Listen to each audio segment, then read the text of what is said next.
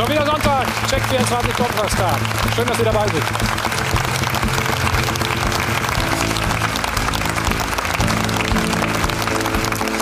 Jo, das ging ja mal richtig in die Hose. War nicht besonders viel und nicht berauschend, was die deutsche Nationalmannschaft da geleistet hat. Es ist Zeit zum Handeln, auch für den Bundestrainer.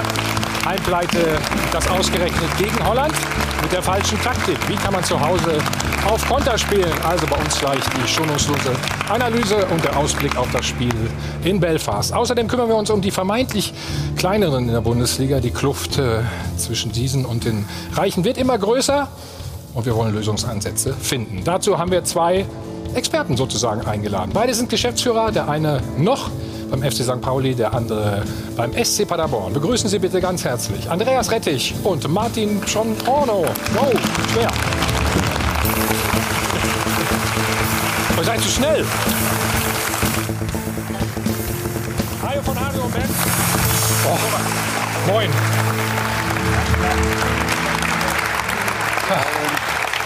Bin ich froh, dass ich jetzt Martin sagen kann. So, weißt du? Gerne. Andreas, 30 Jahre, bist jetzt dabei. Kein Titel geholt. Woran hat es gelegen? Äh, es hat zu vier Bundesliga-Aufstiegen gereicht. Genau, wollen wir Ähm, nicht verschweigen. Ja, ja äh, aber bisher ähm, hat es zum ganz großen Wurf nicht gereicht, weil mich am Ende auch nicht der Verein verpflichtet hat, der hätte Meister werden können. Und jetzt sagst du im Sommer, Ja, jetzt kümmere ich mich um die Privativ? Familie, äh, freue mich auch drauf, dass wir ein bisschen mehr Freizeit haben und äh, dass man ein bisschen zur Ruhe kommt. Martin, alle sagen, Paderborn, ihr habt keine Chance. Warum nutzt ihr sie? Weil wir es können. Also weil wir so, so selbstbewusst sind, äh, zu sagen, wir können bestehen in der Bundesliga. Äh, das ist Neuland für viele Spieler, für viele Offizielle, aber wir haben im letzten Jahr, glaube ich, gezeigt, dass wir doch eine gewisse Qualität haben und ich glaube, dass das auch reichen könnte. Ah, ihr habt doch eine ganz schön hohe Erwartungshaltung. Dein Trainer zum Beispiel an dich. Das ist natürlich eine Sendung, äh, wo, wo viele Fußballexperten zusammensitzen, wo viele was zu sagen haben oder auch nicht. Und äh, deswegen bin ich mal gespannt, wie es da läuft. Er, mag unsere Sendung nicht, oder was?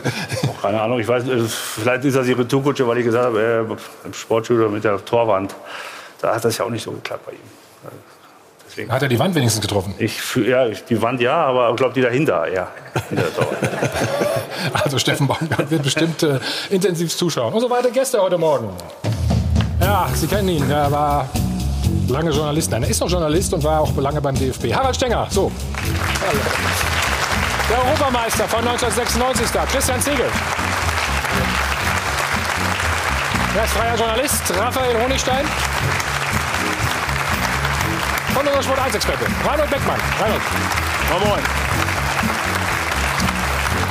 So, wie immer an der Stelle, Sie kennen das, kleine Erfrischung. Und ich betone es immer wieder, also alles alkoholfrei. Kann sich die Runde schon mal stärken. Und damit sind wir bei Laura. Herzlich willkommen.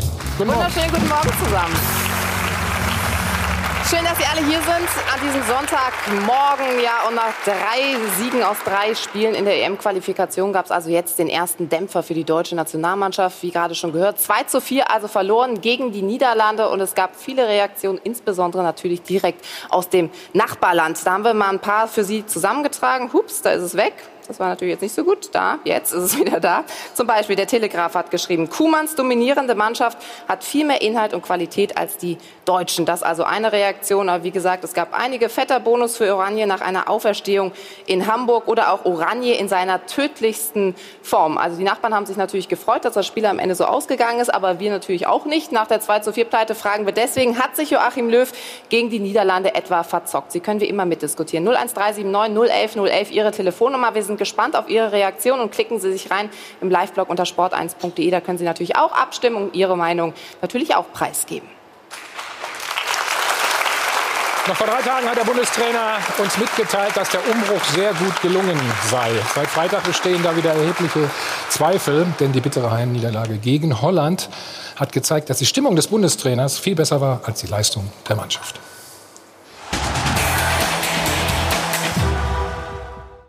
Der Bundestrainer vor dem Spiel und nach dem Spiel. Herr Löw, Herr Löw, Das 2 zu 4 ein echter Stimmungskiller. Das sind so Fehler, die darf man sich natürlich gegen Holland irgendwie nicht erlauben. Fehler, die die Mannschaft auch selbstkritisch einräumt. Wir machen dann sag ich mal, dumme Fehler, die dann zu Gegentoren führen. Ja, ich glaube einfach, dass wir teilweise zu passiv waren. Natürlich muss man sagen, auch dass die, die Tore, die äh, sie erzielt haben, oft wir eingeleitet haben und ähm, das ist natürlich doppelt bitter. Trotzdem ist es dann irgendwann kein Zufall mehr, wenn das äh, drei Spiele nacheinander passiert, dass man eine Führung hergibt und wir es dann nicht schaffen, äh, Ball und Gegner zu kontrollieren. Ein positives Zeichen, dass die neue Mannschaft keine Ausreden sucht. Doch wie viel Anteil an der Niederlage hatte Löws extrem defensive Taktik? Ich glaube nicht aufgrund von der taktischen Ausrichtung, sondern aufgrund von einfachen Fehlern, die wir gemacht haben. Löw sieht die Schuld wie so häufig nicht bei sich. Also so gesehen haben wir, glaube ich, heute einfach auch ein paar Fehler zu viel gemacht. Mit, mit der Grundordnung hatte das jetzt wenig zu tun. Eine Grundordnung mit ungewöhnlich wenig Ballbesitz, die aber das deutsche Spiel vor massive Probleme gestellt hat. Wir brauchen auch Ballbesitz, um auch mal uns zu erholen, um den Gegner auch mal laufen zu lassen. Fraglich, ob Löw in der Lage ist, sich selbst und seine Taktik zu hinterfragen. Der Bundestrainer lebt ja gerne mal in seiner eigenen Welt. Im Vergleich, was 2018 war, hat die Mannschaft jetzt wieder mehr Tempo, mehr Schnelligkeit, mehr Zielstrebigkeit zum Tor. Nach dem Spiel zeigt sich, dass das nur auf die Holländer zutrifft. Wir fragen daher, ist Löw in seiner Analyse zu wenig selbstkritisch?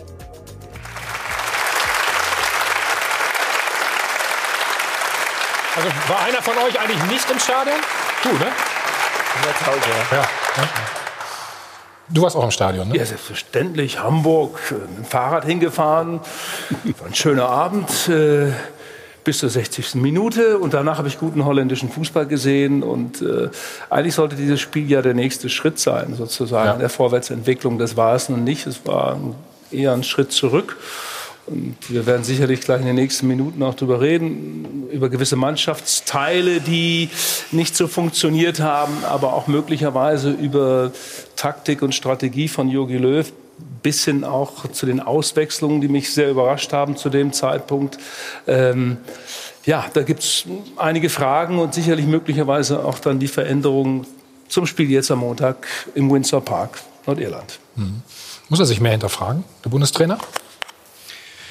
Ja, auf jeden Fall, wenn du. Ich habe das Gefühl, wir sind wieder in dieser Komfortzone schon wieder. Ja, ne, das wird er sicherlich auch tun. Ob er das jetzt unbedingt in der Öffentlichkeit machen muss, ist die andere Frage. Ja. Aber wenn du die zweite Halbzeit äh, vier Tore bekommst in einem EM-Qualifikationsspiel, dann äh, musst du dich gewissen Fragen stellen und da musst du dich selber auch hinterfragen. Logisch. Also da kannst du nicht nur sagen, dass die Mannschaft individuelle Fehler gemacht hat. Hm.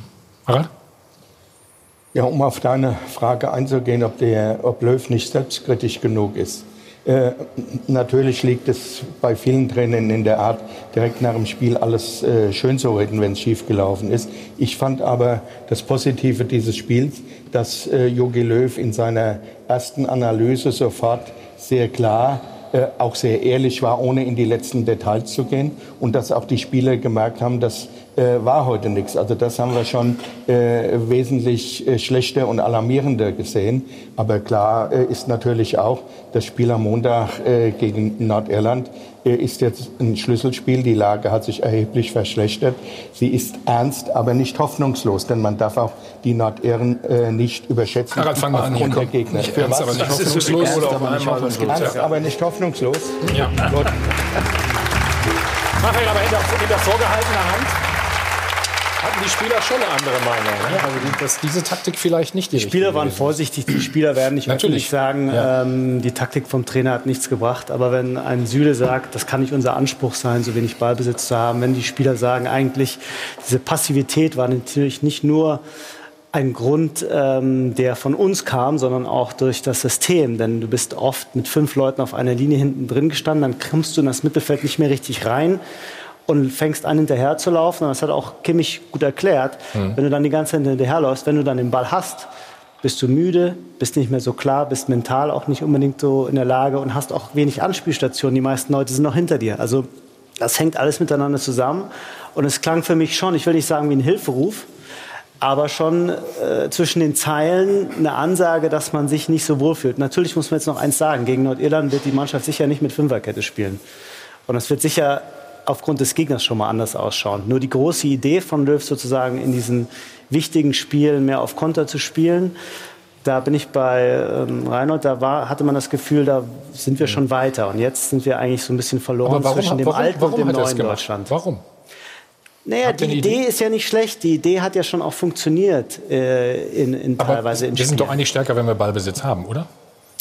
Ja, aber er wollte, er wollte eben, er wollte variieren und er wollte der, den, den drei Stürmern, die er hat, diesen Raum geben, bisschen weiter hinten anzufangen und die Holländer dann auszukontern. Und das hat in Teilen ja funktioniert, aber letztlich die Mannschaft stand immer weiter hinten. wenn du mich fragst. Ja, sie hatten schon ganz gute Aktionen, aber am Ende standen sie immer weiter hinten und kamen auch nicht mehr nach vorne raus. Thomas, kleine Korrektur. Das Spiel hätte ganz anders ausgehen können, wenn Reus das 2 zu 0 in der 42. Minute gemacht hätte. Dann würden wir anders debattieren. Dann würdest du die Frage nicht stellen. Dann hätten wir 3 zu 4 verloren, ja. Nee, bin ich nicht sicher. Dann wäre das äh, für die Holländer ganz anders zu verarbeiten gewesen und die deutsche Mannschaft hätte sich Gut, die haben ja auch eine Halbzeit gebraucht. Trotzdem, wir Reinhard. haben so viel hier diskutiert, dass der Ball, der pure Ballbesitzfußball, der ist vorbei. Und du hast selbst bei der letzten Veranstaltung, der großen Veranstaltung, die wir so erlitten haben, gemerkt, dass dieser pure Ballbesitzfußball müde, leer und dir nicht hilft.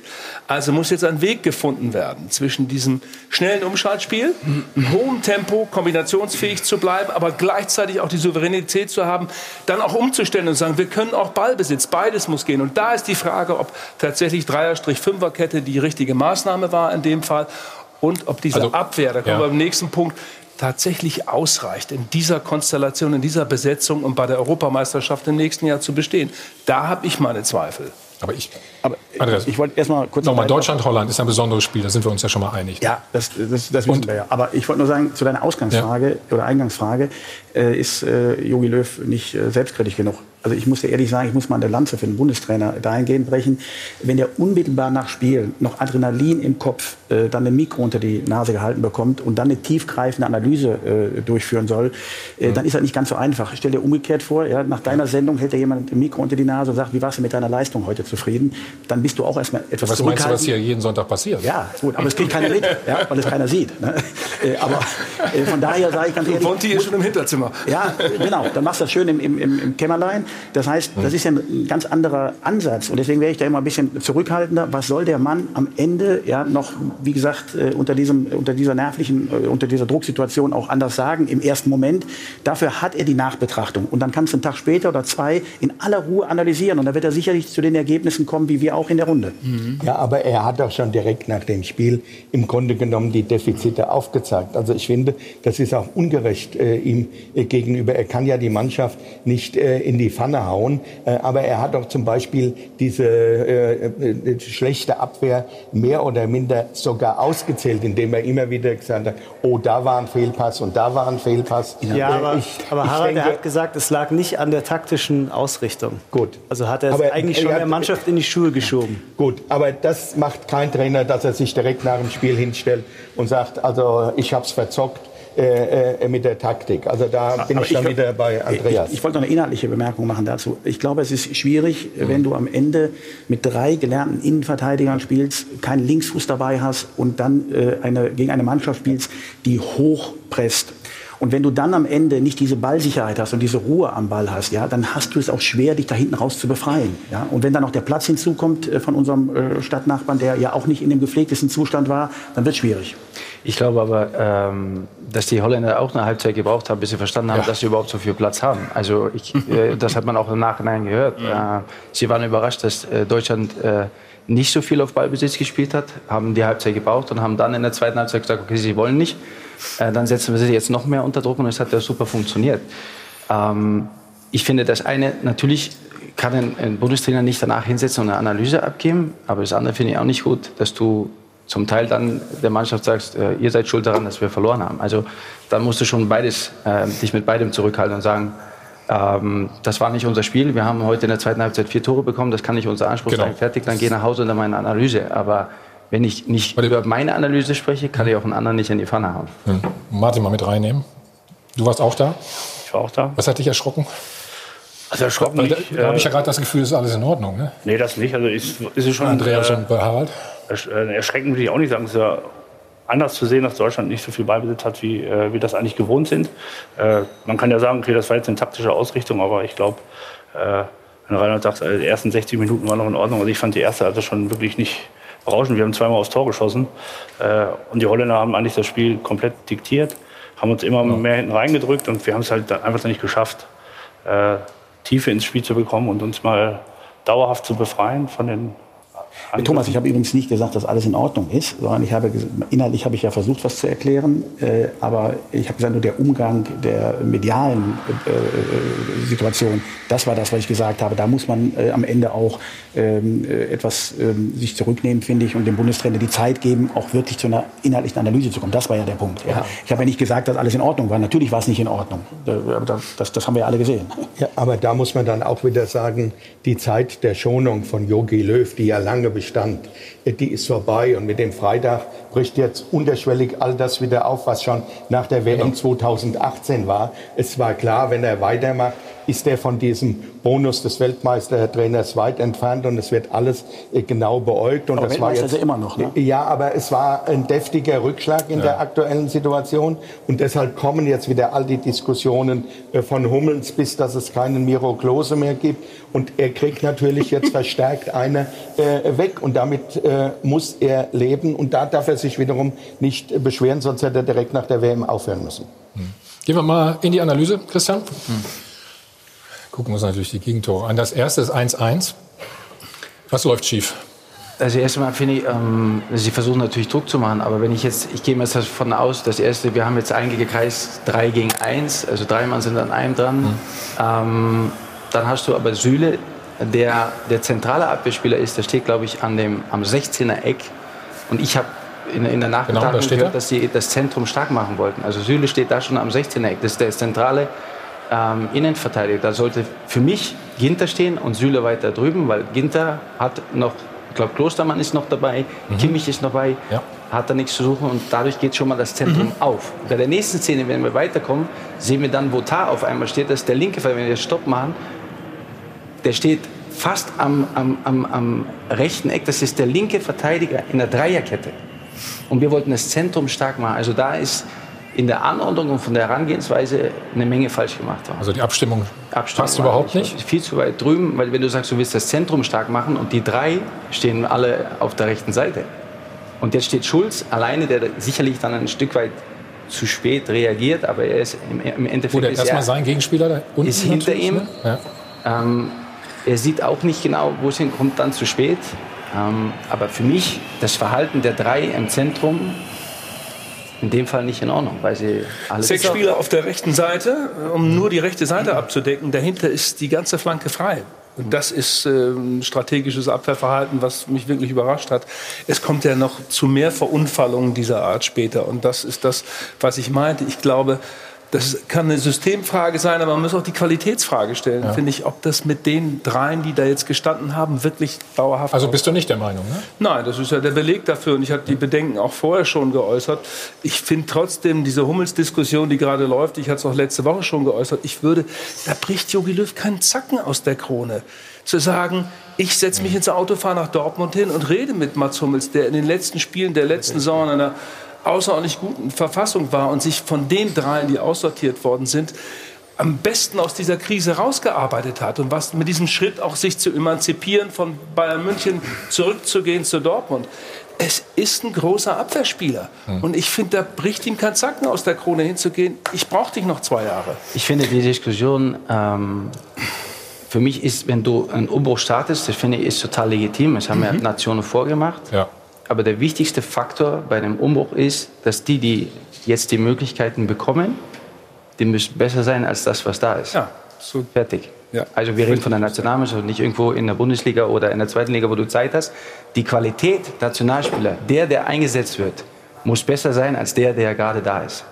Und Problem da, für eine Abwehr hatten wir lange nicht mehr. Da ist, ja ist, halt sind Also sagst du auch, das ist ist nicht besser. Ich sage nochmal, ich finde es gut, dass, ja. man, dass man Dinge macht, da muss man es, aber dann finde ich, gehe ein Stück zurück, ich jetzt persönlich, weil wir haben ja gerade über Analyse nach dem Spiel gesprochen oder Analyse nach dem Turnier. Ja.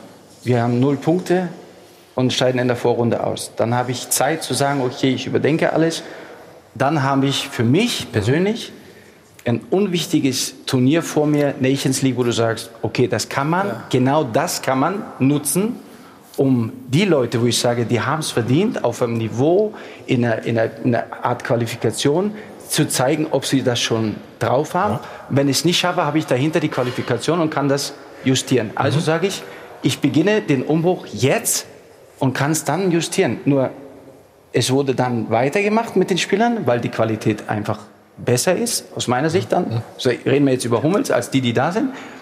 Und dann fällt dir, äh, dann im Winter sagst du, vor der Qualifikation, äh, nach den Nations Cup, jetzt schmeiße ich die drei raus. Das habe das hab ich nicht verstanden, den, den Hergang. Ja, wir sind halt genau an dem Punkt. Ich meine, Reinhold hat es ja auch gesagt, wenn Reus das 2-0 macht, kann es anders laufen, es muss nicht anders laufen, denn der, die erste Halbzeit war auch nicht so gut, wie sie von vielen gemacht wird. Nee, Harald, Nur wir sind jetzt will, an dem Punkt, Thomas, wir sind jetzt an dem Punkt, dass wir genau die Diskussion führen, die wir eigentlich direkt nach der WM geführt haben. Und das war klar, wenn das erste Moment ist, was nicht läuft, wird Löw da hinterfragt. Und das ist für meine Begriffe eine viel grundsätzlichere äh, Sache, weil es da an das Eingemachte bei Löw in seinem Selbstverständnis geht und nicht, wer links oder rechts in der Abwehrkette spielt. Mhm. Aber ich muss jetzt trotzdem widersprechen. Martin auch noch mal fragen. Ich meine, Manuel Neuer hat auch noch ein paar gute Sachen gehalten. Hätte man auch sagen können, die Holländer hätten auch schon noch das eine oder andere Tor mehr machen können. Ja, also die haben ja jetzt mal nur sagen, diese Reuschance, die war jetzt. Äh, Nein, aber jedes Spiel hat seine eigene Dynamik, Thomas. Ich gebe dir absolut recht. Und die Souveränität der deutschen Mannschaft war auch in der ersten Hälfte nicht da und nicht zu sehen. So selbstkritisch sind alle gewesen. Und Jogi Löw hat gesagt, wir haben 90 Minuten lang dieses Spiel gar nicht im Griff gehabt, gar nicht beherrscht. Hm? Hat er selber formuliert. Da sind wir alle einer Meinung. Aber wir wissen auch um Dynamiken eines Fußballspiels. Du kannst, ohne die bessere Mannschaft zu sein, 2-0 in Führung gehen und, verdien, und holst nachher drei Punkte, obwohl du schlechter warst. Sowas gibt es. Immer wieder. Ich würde noch mal gern was zu Hummels sagen. Äh, ich glaube, meine Frau schaut nicht zu, deswegen oute ich mich jetzt. Ich bin, ich bin Wieso Hummelist. schaut deine Frau nicht zu? Hummelist. Ich bin Hummelist. Also ich, ich finde, äh, für Hummels sollte es einen Platz geben in dieser Mannschaft. Ich glaube aber, ehrlich mhm. gesagt, dass diese Diskussion überflüssig ist, weil der Yogi das nicht machen wird. Ich glaube, das Letzte, was Löw macht, ist, diese Entscheidung zurückzunehmen. Er will es gegenüber der Öffentlichkeit nicht machen. Er will es, glaube ich, auch intern nicht machen, weil es in intern trotz all den großen Vorteilen und Vorzügen, die Hummels bringt, auch Leute gibt, die gesagt haben, das ist ganz gut, dass der mal weg ist, weil er redet viel und das ist unangenehm. Und ja, wenigstens, redet, wenigstens redet mal einer. Ja, aber du weißt, wie es ist, wenn in der Mannschaft das Gefühl da ist, ähm, das passt nicht so recht, dann ist der Trainer der Letzte, gerade der Yogi, der da noch zusätzliche Reibungsfläche Was meinst du damit? Was meinst du damit? Was passt da nicht? Ja, wir wissen alle, dass der, das Nur weil einer der Meinung hat, gesehen, dass, der, dass der Mats unheimlich, ähm, unheimlich offensiv mit seinen Meinungen umgeht, auch äh, Trainer, Taktik öffentlich äh, diskreditiert, nicht diskreditiert, kritisiert ähm, und auch Sachen sagt, die manchen Mitspielern nicht gefallen. Und Löw hat sich entschieden, dass er das alles nicht mehr haben Aber für den Erfolg muss ich das doch tun. Nein, Raphael. er wird das nicht zurücknehmen, weil er denkt, dass. Nein, ich meine, als Mats Hummels, ich muss doch, was, muss doch darauf hinweisen, wenn das falsch läuft. Das ich, ich sehe das auch so, aber ich glaube, dass egal was wir heute so, entscheiden, ja. Löw diese Entscheidung nicht zurücknehmen wird. Ich, ich, finde, äh, Reinhold, ich bin nicht bei dir. Ich finde nicht, dass äh, Jogi Löw sich in das Auto setzen sollte, zu Hummels fahren sollte. Ich finde, er sollte umweltbewusst mit der Bahn fahren. So, dafür schenke ich dir mal einen Satz. Martin, wie siehst du das? Nein, also ich glaube schon, dass äh, ja, wir brauchen schon. Also ich glaube schon, dass er uns gut tun würde, weil wir international dann in der Spitze doch noch nicht die Qualität oder die Sicherheit haben, äh, so ein Spiel halt durchzuziehen. Also er würde der Mannschaft schon noch einen großen Halt geben. Und ich bin halt ein Befürworter von Spielern, die auch mal unangenehm sind. Wir haben Joshua Kimmich, der sich auch gerne mal äußert, auch mal kritisch äußert. Und äh, ich halte das für enorm wichtig, um äh, sich weiterzuentwickeln. Also man muss ja nicht das immer in, in Probleme äh, denken, sondern einfach in Lösungen. Und wenn einer was anschiebt, auch mal unangenehm, das ist doch das, was wir so grundsätzlich haben wollen. Und ich sehe das genauso. Glaub, ich glaube glaub nur, dass der Bundestrainer das komplett anders sieht. Aber er ist ja auch leistungsmäßig noch über den anderen im Moment, was jetzt die internationale Klasse angeht. Also sind alles tolle Spieler, aber wir brauchen halt im Moment Zeit und äh, das war sicherlich ein Punkt, weil wir äh, in diesem Spiel auch nicht diese Anker hatten, an denen sich die jungen Spieler, die zweifelsohne alle talentiert sind, in Werner, in Gnabry, in Klostermann, die müssen sich an irgendjemand aufrichten können in so einem Spiel. Und das hat mir da ein bisschen gefehlt, dass äh, da so ein, zwei ordnende Hände noch sind, so erfahrene Spieler, die sagen, wir haben das alles schon mal erlebt, bleibt ruhig, wir kriegen das so und so hin, wir regeln das auf dem Platz. Mhm. Und äh, ja, das ist dann dabei rumgekommen. Ja. Also äh, ich bin auf äh, der Seite äh, von Raphael, dass ich sage, es ist sogar, je mehr über Hummels geredet wird, auch vom Herrn Watzke, desto aussichtsloser wird, dass er äh, zurückkommt. Jogi äh, äh, Löw zeichnet in all den Jahren aus, dass er eine gewisse Nibelungentreue zu seinen Spielern hat. Und er hat sich jetzt für diesen jungen Stamm entschieden, auch mit gewissen guten Gründen, dass vielleicht Hummels nicht so richtig reinpasst. Nicht nur, weil er den Trainer kritisiert, sondern auch, wie er vielleicht mit Mitspielern umgeht. Und deshalb glaube ich, natürlich ist Mats Hummels in guter Form wieder. Zum Zeitpunkt der Aussortierung war das nicht. Aber jetzt ist er wieder in guter Form. Aber ich sehe nicht, dass er noch mal zurückkommt, sondern Harald, Löw hält an den dreien fest. Wir sind uns einig, davor hat er auch einige Spieler, die lange dabei waren, äh, immer wieder mitgenommen. Ne? Also ne? Lukas Podolski zum Beispiel war immer dabei und so weiter. Ja, aber wenn mal einer aussortiert war, dann war er immer aussortiert. Gut, wir reden gleich darüber an dieser Stelle. Wir haben auch mit dem Berater und dem Vater von Mats Hummels gesprochen. Schauen nach, natürlich auch nach vorne. Belfast steht an äh, morgen. Das wird ganz unangenehm. Christian, das spielt man nicht gerne ne? in Belfast, muss man nee. sagen. Machen eine kurze Pause, gleich wieder.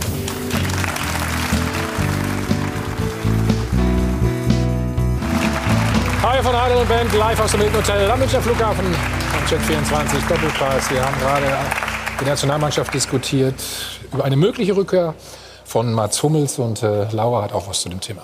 Ganz genau. Also Mats Hummels wird uns gleich noch beschäftigen. Vorher wollen wir aber noch auflösen. Wir hatten ja schon eine Frage an Sie zu Hause gestellt. Hat sich Löw gegen die Niederlande verzockt? Und seitdem ich hier bin, war das Ergebnis noch nicht so eindeutig wie heute. Also 94 Prozent von Ihnen sagen, ja, das hat er. Nur 6 Prozent sind der Meinung, nein, er hat sich nicht verzockt. Also das sehr eindeutig. Und wenn man so das Netz durchforstet, dann wird es auch sehr eindeutig, dass alle eben Mats Hummels zurückfordern. Mats Hummels selbst, der hat sich ja auch dazu mal geäußert, eben zu einer möglichen Rückkehr in die Nationalmannschaft. Er hat gesagt, wenn ich irgendwann noch einmal das Trikot für Deutschland anziehen darf, würde ich mich nicht dagegen wehren. Also er wäre definitiv bereit, den Schritt zurückzugehen. Joachim Löw, das haben wir aus der Runde eben auch entnommen, dem wird es wahrscheinlich sehr, sehr schwer fallen. Und wie gesagt, wenn man im Netz sich so umschaut, dann es, sind sich alle wirklich einig. Ich bin immer noch überzeugt, dass Löw der richtige Bundestrainer ist, zumal es keine vernünftige Alternative gibt, die nicht vertraglich gebunden ist. Aber die größte Baustelle wurde mit der Aussortierung von Hummels aufgemacht. Wir haben aktuell keinen Abwehrchef. Oder auch hier die großen Gewinner heute Hummels und Boateng. Und dann dieses schöne Bild noch. Und für Tar mussten wir zurücktreten. Da sieht man eben Boateng und Hummels. Also sehr eindeutig. Und jetzt fordern wir Sie zu Hause auf, da auch mal Ihre Meinung noch mal ein bisschen kunst, äh, ja, uns mitzuteilen. Nämlich die Frage, kann Hummels der DFBF sofort helfen? Machen Sie mit, stimmen Sie ab unter sport1.de im Live-Blog. Wir sind gespannt, wie Ihre Meinung ist. Vielleicht ja auch so eindeutig wie gerade.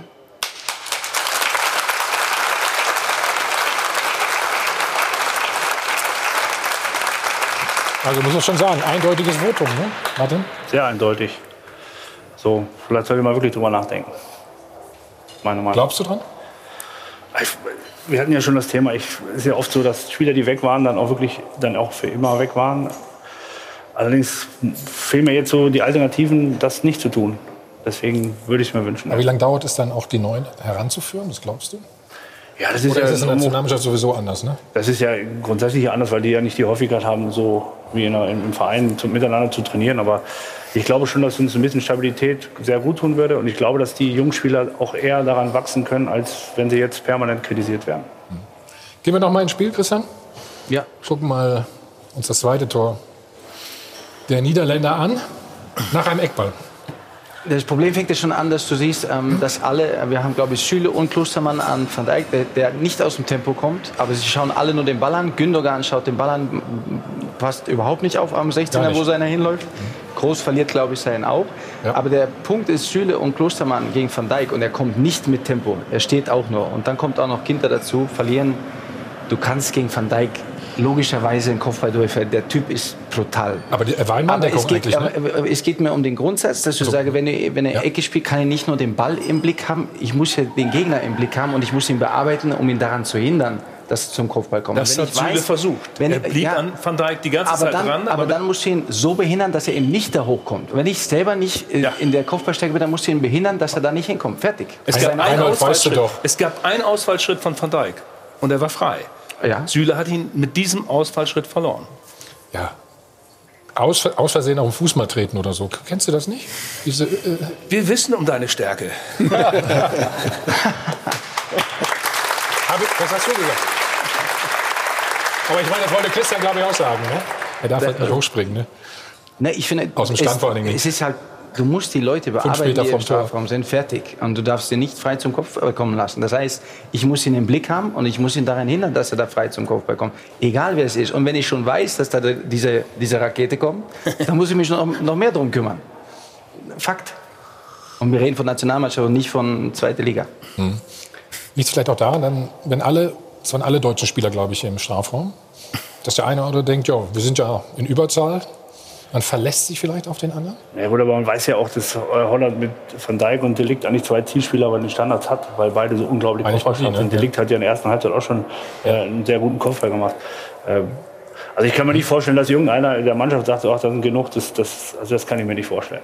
Okay. Also da wissen wir auch, glaube ich, alle, dass das nicht so ist. Okay. Also, wir lernen für Nordirland, gucken uns das dritte Gegentor an. Ich glaube, spätestens da hatte Manuel Neuer einen Hals. Ja, das Problem ist aber, wir bringen uns von Anfang an selber in die Problematik. Es ist ein Freischuss, der kurz ausgeführt wird. Und wenn ich jetzt durchziele, spielen wir dort in der Situation 5 gegen 7. Warum spielt ihr den Ball kurz, wenn ich schon sehe, dass alle Orangen in meiner Nähe sind? Das ist ja kein Vorteil für mich. Mhm. Und da beginnt das große Problem. Sie setzen uns sofort unter Druck, gewinnen den Ball, schalten um und schießen es dort fertig. Eigener Fehler. Du brauchst den Ball nicht kurz spielen. Aber sie schalten natürlich auch brillant um, muss man sagen, oder? Aber das ist natürlich als Stürmer, das weißt du selber, als Stürmer, wenn es dann dahin geht, dass du ein Tor schießt, bist du immer den Ticken, wo du sagst, der Ball könnte dahin kommen und als Verteidiger kannst du nur reagieren ja. auf das, was da kommt. Zwölf Minuten vor Schluss bei einem Ergebnis, was mir hilft, muss ich mich anders verhalten. Ja. Also man muss nicht immer rausspielen, wolltest du sagen. Ne? So ist es. Ja, vor allem nicht, wenn du, wenn du schon siehst, dass ja. um mich rum sieben Orange stehen. Also, und, und dann spiele ich auch noch kurz und sage, komm her, setz mir unter Druck. Ja, dann erklär mir, warum. Ja, ich habe ja den Freistoß nicht ausgeführt. Wie soll ich dir also, das erklären? Und es gibt ja ein paar, es gibt ja ein paar. Es auch nicht. Es gibt ja ein paar Gründe, Thomas, Kritik zu üben. Das haben wir äh, mit den drei Gegentoren insgesamt. Das ist das. Verhalten beim Stande von 2 zu 2, was ja für uns günstig war, wieder gespielt wurde und was auch so ein bisschen untergeht, ist die Auswechslung nach dem 1 zu 1. Das waren halt alles Punkte, äh, wo man sagen muss, absolut bei, die Auswechslung, bei der Auswechslung, bei der Auswechslung kann ich, das kann ich sogar noch nachvollziehen. Es war beim Stand von 1 zu 0. Nee, 1 zu 1. Moment, Christian. Die beiden Spieler hat er geholt beim 1 zu 0. Jetzt fällt es 1 1. Und ich, meine erste Interpretation war, er möchte Gündogan und Havertz haben, damit er mehr Ballkontrolle im Spiel bekommt. Also, ja, dass der so Spieler hat, hat, dass er den Ballbesitz forcieren ja. kann. Es hat bloß nicht funktioniert. Das ist der Punkt. Ja, aber beim, beim Stande von 1 zu 1 wäre es vielleicht klug gewesen zu sagen, setzt euch noch mal hin, wir sortieren noch mal neu. Das hat mich auch überrascht, dass er das nicht korrigiert hat. Die Planung der Doppeleinwechslung entstand beim Stand von 1 zu 0 für Deutschland. Er hat sie nicht korrigiert, auch nach der Auswechslung zuvor der Holländer. Raphael hat eben in der Werbepause zu Recht gesagt, also mhm. mit dieser Auswechslung hat er der Mannschaft nicht geholfen. Das ja. ist schon, das ist tatsächlich so. Es hat die Mannschaft richtig destabilisiert. Warum ist er denn so stur geblieben, Meinung? Ich kann es ja nicht erklären. Ja, stur. also welche Idee dahinter stand. Kai Havertz war ja quasi auf der rechten Außenposition, wo er zumeist zu finden war, völlig verloren.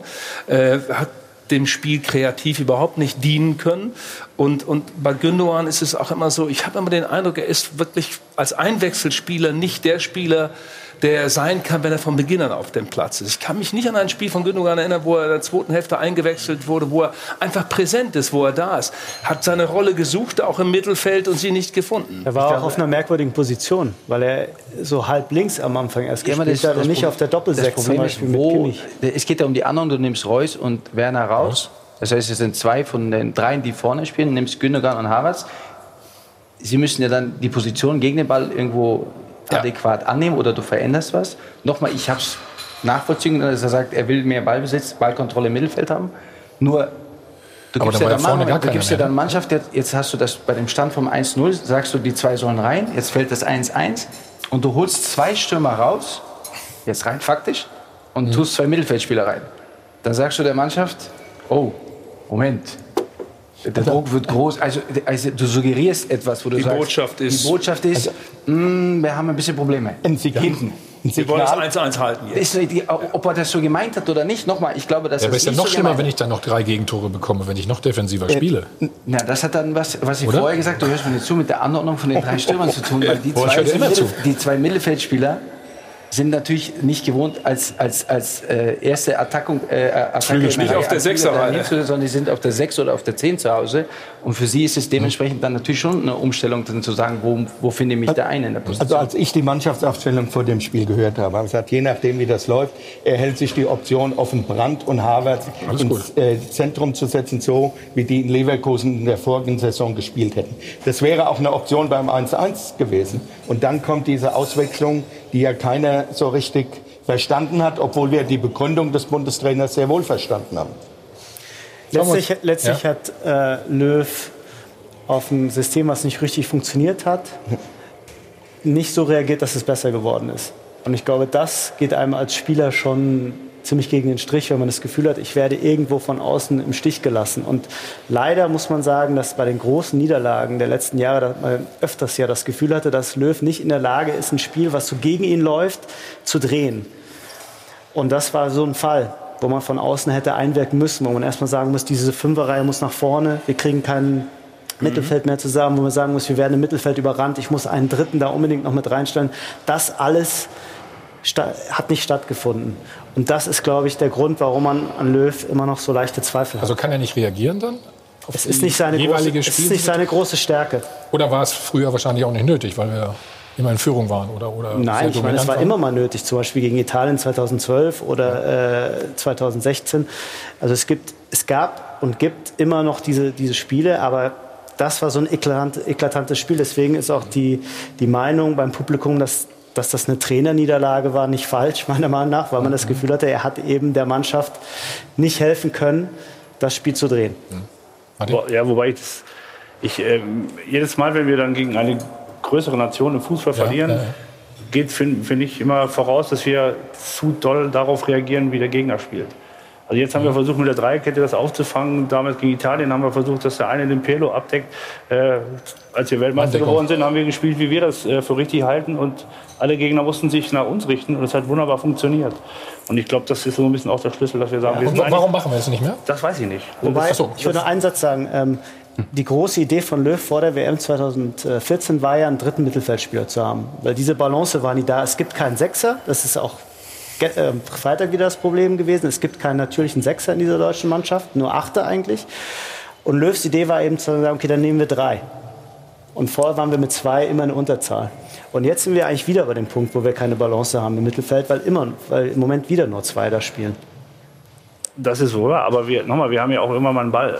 Und wenn du dann auch nur zwei hast und, und dann gar nicht mehr lösen kannst, ja. weil du keine Leute mehr vor dem Ball hast, dann passiert genau das, was gegen Holland kannst passiert. Du wunderbares 4-3-3 spielen, wie wir es bei der WM gespielt haben. also wir diskutieren ja wunderbar, warte ganz kurz, ähm, wir haben auch schon eine Aufstellung wieder gebastelt, ne? wie wir morgen spielen müssen. Noch in einem Spot legen wir die vor. Hast du die gemacht? Sag ich dir gleich. Nordjylland, vier Siege in der Qualifikation, also da oben ist mal sehr schön windig ne? und regnerisch, Christian. Ja, aber ich glaube, das Stadion ist jetzt wesentlich schöner als zu unserer Zeit. Also ist nicht mehr so offen. Ne? Nee, nee, nee, das ist jetzt ein richtig schönes Stadion. Damals war es noch. noch also, so würden wir spielen. Da hinten seht ihr es. Was hast du dir dabei gedacht, Bundestrainer Thomas Helmer? Wieso? Jetzt war ich nicht alleine. Du, äh, Redaktionsbeschluss? Mit, mit deinen Co-Trainern. Was hältst du denn davon? Sagen wir es mal so. Ja, wir werden das jetzt mal kritisch angucken. Ja, hm. Also Nico Schulz ist schon abgereist, der ist nicht mehr da. ja, musst du begründen. Du hast die Aufstellung gemacht. Ich gucke mir das erstmal an.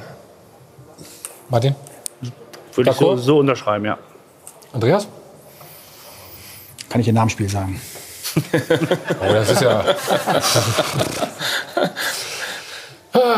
Dann hören wir mal Oliver Bierhoff äh, zur Defensivleistung. Freitagabend. Es gibt keine Abkürzung zum Erfolg, auch für diese junge Mannschaft nicht. Wir hatten vorher darüber diskutiert, ich glaube, wo wir auch äh, im letzten Herbst äh, verloren haben, da war viel Erfahrung auf dem Platz und trotz der Erfahrung haben wir dann blöde Tore kassiert. Ich würde es nicht allein auf die Erfahrung ziehen. Äh, man hat einfach gesehen, dass, es, äh, dass da einfach zu viel Passivität da war, äh, ein bisschen Angst auch äh, und dann kommen natürlich immer mehr Rückpässe, wirst immer mehr hinten reingedrängt und dann passieren halt solche Dinge. Also ähm, natürlich mit einer absolut ruhigen Erfahrung und Top-Klasse kann man das äh, vielleicht gerade biegen, aber ähm, das war heute nicht möglich. Habe ich richtig verstanden, Reinhard? Wir waren ängstlich, passiv ja. und wir haben keine Topklasse. So, ich finde ja diese, diese Fähigkeit zur Selbstkritik, die ist größer als zuvor. Das ist ja schon mal. Harald, aber das ging ja auch wieder gegen die Spieler gerade, ne? Ja, es geht oder? gegen die Spieler, aber auch natürlich in dieser Entwicklung, in der sie sich befinden. Und dann, wenn man zu so einem jungen Kader steht, und das ist ja nicht nur bei Bierhoff zu spüren, sondern auch in den Aussagen von Yogi Löw, muss man auch die Konsequenzen tragen. Das ist so. Und äh, dann ist es, die, es gibt nicht diese Grundmentalität, zu sagen, auch wenn es schwierig ist, wir kriegen das irgendwie gebogen. Wir haben noch irgendwie ein, zwei andere Lösungen. Wir haben eine Mentalität, die ist so stark, dass wir auch aus Konfliktsituationen uns rausarbeiten können. Das ist im Moment in dieser Mannschaft aber nicht vorhanden. Woran ja, liegt das? Ja, aber das kann ich doch vorgeben. Ja. Also ich bin jetzt, jetzt bin ich bei, bei, bei Martin. Mhm. Wenn ich eine Idee habe, Fußball zu spielen und ich bin äh, der Meinung, dass meine Mannschaft gut genug ist und ich mache auch einen Umbruch, dann gebe ich ihr da das, ich das vermitteln. Dann gebe ich, ich ihr den Mut, die Mentalität und das alles mit und sagen, das machen wir und das ziehen wir komplett durch. Egal, ob wir gegen Holland spielen, gegen Estland und ich richte mich nicht nach irgendjemandem, sondern ich mache das, was ich äh, als, als, als Trainer hm. äh, äh, vorgebe und was ich für richtig finde, was diese Mannschaft kann und trete dominant auf. Und dann sage ich, egal was da kommt, aber wir müssen irgendwann anfangen und das ziehen wir durch. Und dann wird es irgendwann dazu kommen, dass wir sagen, wir werden erfolgreich sein. Aber wenn ich mich auf das einstelle, was auf der anderen Seite passiert, also meine eigenen Stärken. Schwäche sozusagen. Schwäche und dann davon rede, Passivität ist ein gutes Stichwort. Jeder, selbst du, Entschuldigung, wenn ich auf dem Platz stehe und du kriegst, kein, du kriegst, kein, du kriegst, du kriegst keinen Druck, du kriegst keinen Druck. Christian, du bist, die, die Gegenfrage, glaubst du, dass das Jogi Löw vorleben kann? Ist er in der Lage, nach dem, was... Hundertprozentig Hundertprozentig. Ja, das ist ja die Diskussion, die wir schon nach 2018 hatten. Und die holt uns jetzt wieder ein, was ich vorhin gesagt habe. Es wird jetzt alles wieder glaube, aufgerollt, aber es ist zu Recht große, Auch da ist eine große Verunsicherung drin. Ich glaube, Jogi Löw hat sich schon mehrmals in den Hintern gebissen und zu sagen, wie konnte ich nach 2014 nur weitermachen. Ich glaube, um das vorzuleben, was du beschreibst, um diese Mentalität in die Mannschaft zu übertragen, brauchst du auch selber diese Mentalität und diese Stärke. Da bin ich mir nicht so ganz sicher. Ja, aber diese Passivität ist natürlich auch Teil des Systems, weil wenn du vorne nicht raufgehst, wenn du nicht geschlossen attackierst, das hat man auch zum Beispiel bei Bayern mal gesehen, als sie umgestellt wurden von Guardiola dann zu Ancelotti. Auf einmal hat jeder so ein bisschen zugeschaut und gesagt, naja, der Gegner wird schon irgendwann einen Fehler machen, dann haben wir einen Ball und dann fangen wir an zu spielen. Also man kommt sehr schnell in diese Passivität rein, wenn das System auch nicht darauf ausgerichtet ist, dominant zu, domin zu dominant zu spielen und den Ball die ganze Zeit haben zu wollen. Und mein Gefühl ist, dass Löw so ein bisschen gefangen ist zwischen seinen alten Ideen, mhm. die nach 2018 auf einmal komplett diskreditiert waren, und diese, dieser Versuch, was Neues zu kreieren, gerade gegen diese größeren Mannschaften, was mehr auf Umschaltspiel äh, basiert. Ja. Und es ist, im Moment ist es weder das eine noch das andere. Nochmal was ganz Banales. Wir spielen zu Hause gegen Holland. Wenn wir die besiegen, sind die wahrscheinlich raus. Ich meine, mehr, mehr Motivation. Hm? Wir sind weiter. Ja, mehr Motivation und was brauche ich denn noch? Also ja, ich mein, nee, das ist keine Motivationsfrage. Wenn du sagst, wir stehen mit fünf Leuten hinten, Wer soll denn, ja, dann, wer soll denn dann gegen den Ball spielen im Mittelfeld? Nee, aber, aber, das, das kann ich doch als Mannschaft auch entscheiden. Das muss, ich ja, das muss ja nicht immer nur vom Trainer Das glaube ich nicht, dass du das als Mannschaft ja. entscheiden kannst. Wenn der Trainer zu dir sagt, okay, wir, wir, wir, unsere Verteidigungslinie beginnt 20 Meter vor der Mittellinie und nicht vorne, mhm. dann wird die Mannschaft nicht hingehen und sagen, wir pressen jetzt vorne. Also das kannst du als Mannschaft nicht machen.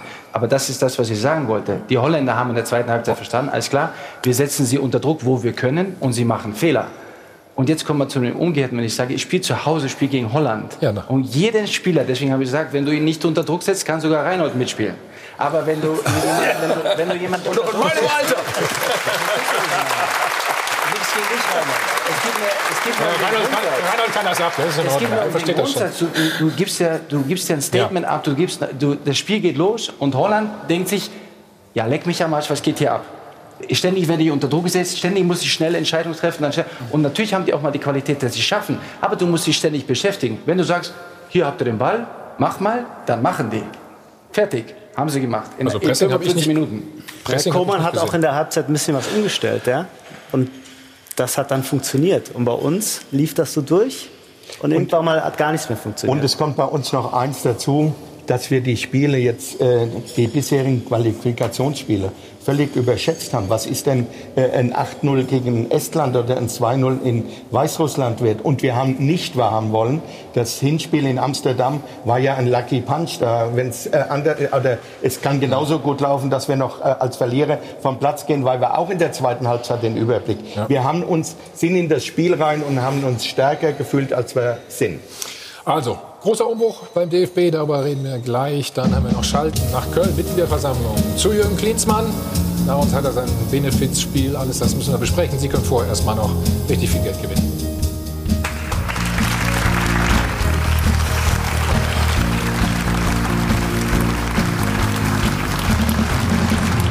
Hi von Adel und Band, live aus dem Hotel Münchner Flughafen. Wir sind zurück beim Check 24 Doppelpass und ich übergebe zu Laura. Ja, die sieben Bundestrainer hier in der Runde, die haben wir gerade schon gehört, eben ob sich Joachim Löw verzockt hat oder nicht bei diesem 2 zu 4 gegen die Niederlande. Wir haben sie zu Hause aber auch gefragt. Das ist Ihre Meinung dazu sich Jogi Löw verzockt. Wie kann man äh, in einem Spiel, was noch nicht unter Dach und Fach ist, zwei Stammkräfte oder Offensivkräfte rausnehmen? Joachim Löw hat sich ganzerweise verzockt. Die Mannschaft hat halt zwei Fehler mehr zugelassen wie der Gegner und dadurch ist das Resultat entstanden. Er hat sich auf jeden Fall wieder mal verzockt, denn Tar und Ginter haben erstmal in der Abwehr gar nicht zu suchen, von der Leistung her beide nicht. Dann wechselt er zwei Stürmer auf, zwei Mittelfeldspieler ein geht gar nicht. Ich habe es nach der WM in Russland gesagt und ich bleibe dabei, mit diesem Mann wird es keinen vernünftigen Neuaufbau geben. Also die 80 Millionen Bundestrainer zu Hause sind fast einer Meinung, auch was das Thema Mats Hummels angeht, sollte man ihn zurückholen oder nicht? Kann er direkt helfen oder nicht? Das haben wir Sie ja auch gefragt. Da schauen wir mal, wie es da aktuell steht. Also 69 Prozent von Ihnen sagen, ja, er könnte sofort helfen. Nur 31 Prozent sind der Meinung, dass das eben nicht der Fall sein sollte. Also Sie können weiter abstimmen. Bis zum Ende der Sendung sind wir gespannt, wie es dann ausgeht. Schauen auch schon einen Blick weiter, nämlich auf den designierten DFB-Präsidenten Fritz Keller. Der hat sich jetzt auch geäußert und der hat auch gesagt, er hat definitiv einen Auftrag, wenn er dann, dann endlich Präsident ist.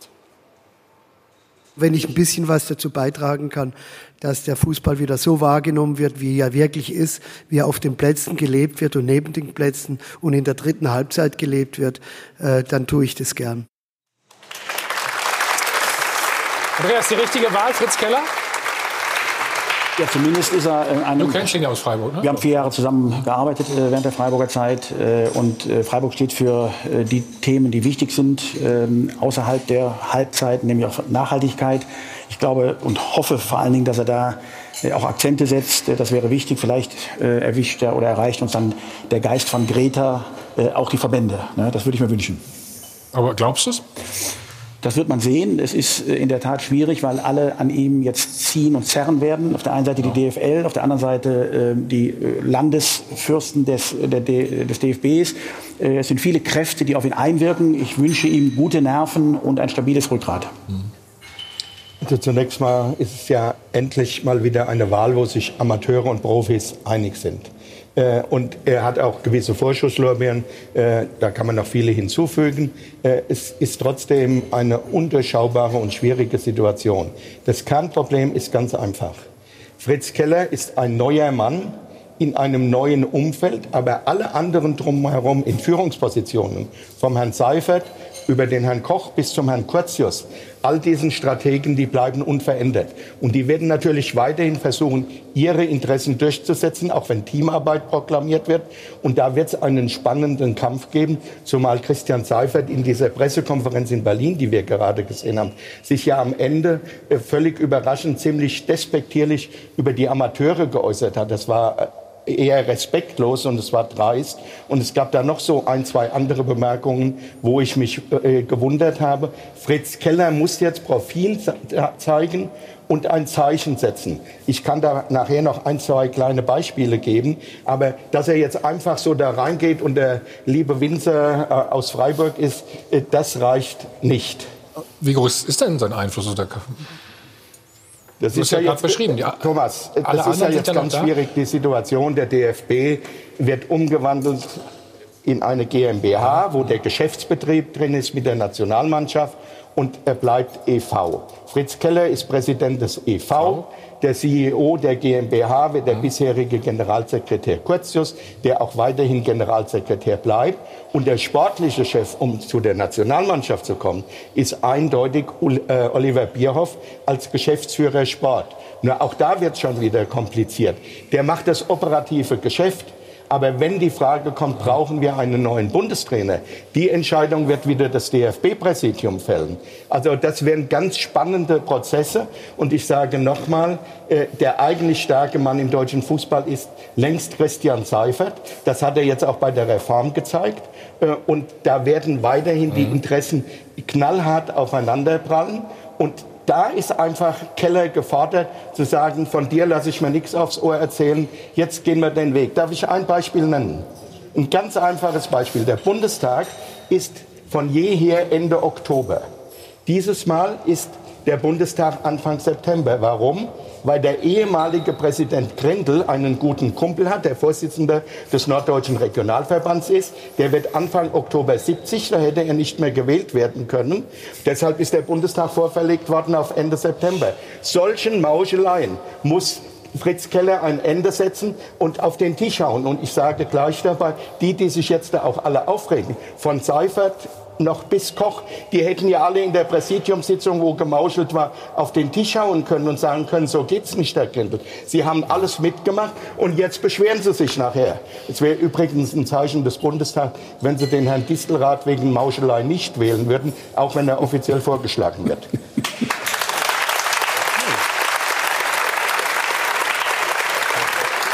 Andreas, du bist auch schon lange dabei. Ne? Das sind ja düstere Aussichten hier, oder? oder? Das falsch naja, äh, wir haben gerade das Bild äh, von Herrn äh, Grindel gesehen. Ähm, ich finde, wir müssen uns mal angewöhnen, dass wir zu dem Zeitpunkt uns kritisch mit Leuten auseinandersetzen, wenn sie in der, in der Verantwortung sind und Entscheidungen treffen und nicht im Nachgang äh, dann, äh, wenn jemand am Boden liegt, äh, dann äh, ihn noch zu treten. Äh, ich habe da äh, wenig Verständnis für. Ich habe mich mit Herrn Grindel sehr gerieben. Da war er DFB-Präsident. Heute werdet ihr von mir nichts dazu hören, weil ich finde, das gehört sich dann nicht in der Frage, was das Vorgehen angeht. ich würde mir wünschen, dass wir zu einer anderen Streitkultur kommen, dann wenn die Leute in ihrer Verantwortung sind und man ihnen dann noch begegnen kann, dann müssen wir mal den Rücken gerade machen und mal Klartext reden. aber wenn das passiert, ja, dann wird man ja direkt als Nestbeschmutzer abqualifiziert. Also da wünsche ich mir eine andere Streitkultur zukünftig künftig und hoffe, dass die auch mit Fritz Keller einkehrt. Von wem wünschst du dir die? Ja, von den Verbandsfunktionären, ob bei DFL oder DFB. Wir haben das ja, ist ja nicht nur ein DFB-Problem. Wir haben das ja bei der DFL auch in, in der Frage, äh, dass der Eindruck äh, entsteht, wenn äh, die Rebellen von St. Pauli den Mund aufmachen, dann werden sie eben halt Nest, als Nestbeschmutzer abqualifiziert. Mhm. Und das finde ich nicht in Ordnung. Ich finde, da müssen wir schon eine andere, offenere, klarere, ehrlichere Streitkultur an den Tag legen zukünftig. Mhm. Was muss aus deiner Sicht anders werden, Martin? Also ich bin da völlig über Andreas. Also ich glaube schon, dass wir ja.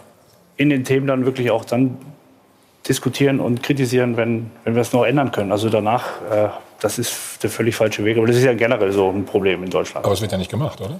Leider. Ja. Da müssen halt irgendwie alle sich mal an die eine Nase fassen und dann einfach mal offenes Visier und dann mal alle Argumente auf den Tisch. Und ich glaube, dass man, wenn man dann in Lösungen diskutiert, auch mehr dabei rumkommt, als wenn man immer nur in Probleme diskutiert und hinterher die Axt rausholt. Ja, vor allem, wir sehen ja, wir muss, man muss die Struktur ja mal sehen. Wir haben beim, im Profifußball 36 Vereine, die, die Gesellschafter des Ligaverbandes sind. Und äh, die ausgegliederte äh, Gesellschaft oder GmbH äh, der DFL, die Dienstleister für uns, für die Vereine sein sollten, hat aus meiner Sicht ein gewisses Eigenleben ähm, äh, entwickelt.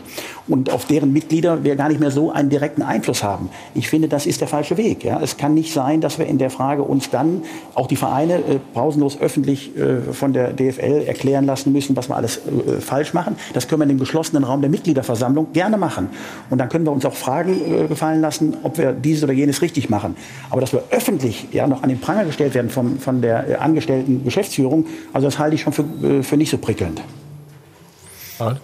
Darf ich noch mal äh, einen Schritt zurück? Zunächst ist das richtig, dass äh, Herr Seifert in gewissen Situationen schon seine Macht und sein Können äh, demonstriert, wobei wir klar sagen müssen, die große Stärke von Seifert, wo ihm auch alle dankbar sein müssen, äh, ist, dass er die Liga vermarktet und Kohle reinholt. Er ist jetzt nicht der ausgesprochene Sportexperte, äh, aber da rutscht er natürlich jetzt mit all den Strukturen. Muss er ja nicht unbedingt. Äh, ja, aber er Ja, rutscht wir sind nur noch natürlich. Vermarktungsverband. Er, Ja, wir sind nur noch, äh, ja, er rutscht natürlich aber jetzt auch in die sportlichen Dinge rein, zum Beispiel, was da jetzt beschlossen wird beim Bundestag am 27. September in Frankfurt. Dann wird er im Präsidialausschuss sitzen. Das sind die fünf wichtigsten Präsidiumsmitglieder, die dann die schnellen Entscheidungen treffen. Also da gewinnt er auch, und da geht es auch um sportliche Fragen. Aber um, um nochmal äh, das anders zu sagen, natürlich äh, wird jetzt nicht nachgetreten, aber man muss natürlich Dinge aus der Vergangenheit aufarbeiten.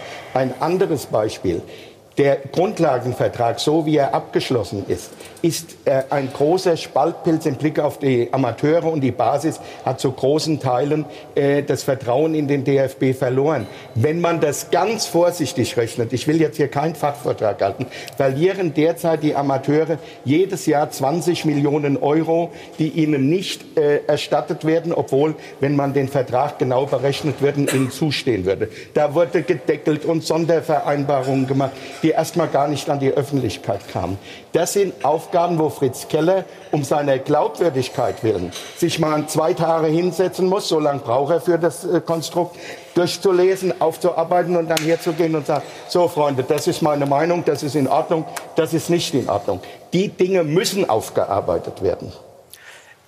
In Deutschland ist im Vergleich zu anderen großen Ländern ist noch das Bestreben sehr da, Dinge im Konsens zu lösen. Man möchte alles irgendwie Immer einstimmig. zusammen, ja, aber zusammenlösen. Und die Frage ist, Keller oder nicht, ob es überhaupt jemand gibt oder ob es überhaupt eine Struktur gibt, die das alles unter einen Hut noch bringen kann. Denn was hat die Nationalmannschaft mit Landesfürsten und mit Amateuren zu tun? Was hat der, äh, die DFL mit ihren Zielen damit zu tun? Was die Nationalmannschaft macht? Also diese Interessen sind so mh, gegensätzlich teilweise, dass die Frage eigentlich ist, ist es überhaupt möglich, jemanden zu finden, der für alle Leute immer die passende Lösung findet, ohne dass es in so einer Einheitskonsens äh, Konsens, Ja, da haben Sie, da haben Sie äh, hundertprozentig recht, aber es gibt auch ein paar Themen, die stehen oberhalb der einzelnen Interessen von DFB und DFL. Also wenn ich Thema gesellschaftliche Verantwortung, wenn ich ein solches Thema nenne, dann darf es keine Rolle spielen, ob ich äh, Profi bin oder Amateur, sondern dann muss ich mich diesen Themen auch inhaltlich und glaubwürdig widmen. Aber das geht auch ohne Struktur. Das, Das geht auch ohne Struktur einverstanden, aber ich vermisse da auch die grundsätzliche Bereitschaft, dann auch zu sagen, wir lassen jetzt mal alle Eitelkeiten beiseite, sondern wir geben hier mal ein klares Commitment ab äh, zu diesen Themen. Auch da verbinden wir oder ich zumindest äh, oder unser Club auch große Hoffnung mit, mit Fritz Keller. Was ist gesellschaftliche Verantwortung? Themen der dich, oder? Nachhaltigkeit, wenn ich Ja. äh, sehe, was äh, da äh, passiert äh, in der Frage. Ich meine, wenn heute äh, 15-jährige äh, Schülerinnen und Schüler äh, für soziale und ähm, ja, nachhaltige Themen auf die Straße gehen und äh, die Schule, ich will nicht sagen schwänzen, aber von der Schule fernbleiben, dann müssen wir das auch ernst nehmen und dann müssen wir auch im Profifußball fragen, was können wir eigentlich leisten in, in der Frage äh, und unsere Reichweite und Popula- Popularität nicht nur nach, äh, ich sag mal, nutzen, um Werbeerlöse und Umsätze zu steigern, sondern am Ende zu überlegen, welche gesellschaftlichen Themen und wie können wir uns denn der Gesellschaft widmen und was können wir da einbringen. Das wären für mich mal klare Statements, auch was den Profibetrieb angeht. Wir haben einige Beispiele bei uns. Äh, wir haben, äh, so weit muss man gar nicht gehen, aber wir haben Bienenvölker angelegt, wir haben Elektroladestationen. Wir machen uns Gedanken, was passiert mit den Lebensmitteln, die an jedem Wochenende Ja. verschwendet werden und, und, und. Und ich finde, da müssen wir ein klares äh, Zeichen setzen in der Frage. Das würde ich mir, wie gesagt, wünschen. Also Andreas, das ist ein wichtiges, ein sehr wichtiges Thema. Aber ich glaube, man muss doch schon äh, so realistisch sein und zu sagen, das wird auch gutiert, äh, diese Thematik. Aber zunächst mal zählt im Fußball der Erfolg. Und wenn äh, wie der Verein noch so Wie- wie du den äh, Erfolg? Umweltpunkte holen. Ja, siehst du, und das ist, ja, Harald, sei mir nicht böse, aber das ist zu kurz gedacht. Nein, das ich glaube, ich glaube ganz einfach, dass wir bereit sein müssen, den Standort Deutschland aufzuwerten. Warum wollen wir immer die, die wirtschaftlich, äh, die sportlich größte Liga werden? Warum wollen wir nicht die nachhaltigste, sozialste, ja, fannächste, emotionalste Liga werden? Ist das nicht eher erstrebenswert, um auch Investoren und Partner an den Standort in Deutschland äh, zu binden? Was erhoffst du dir denn davon?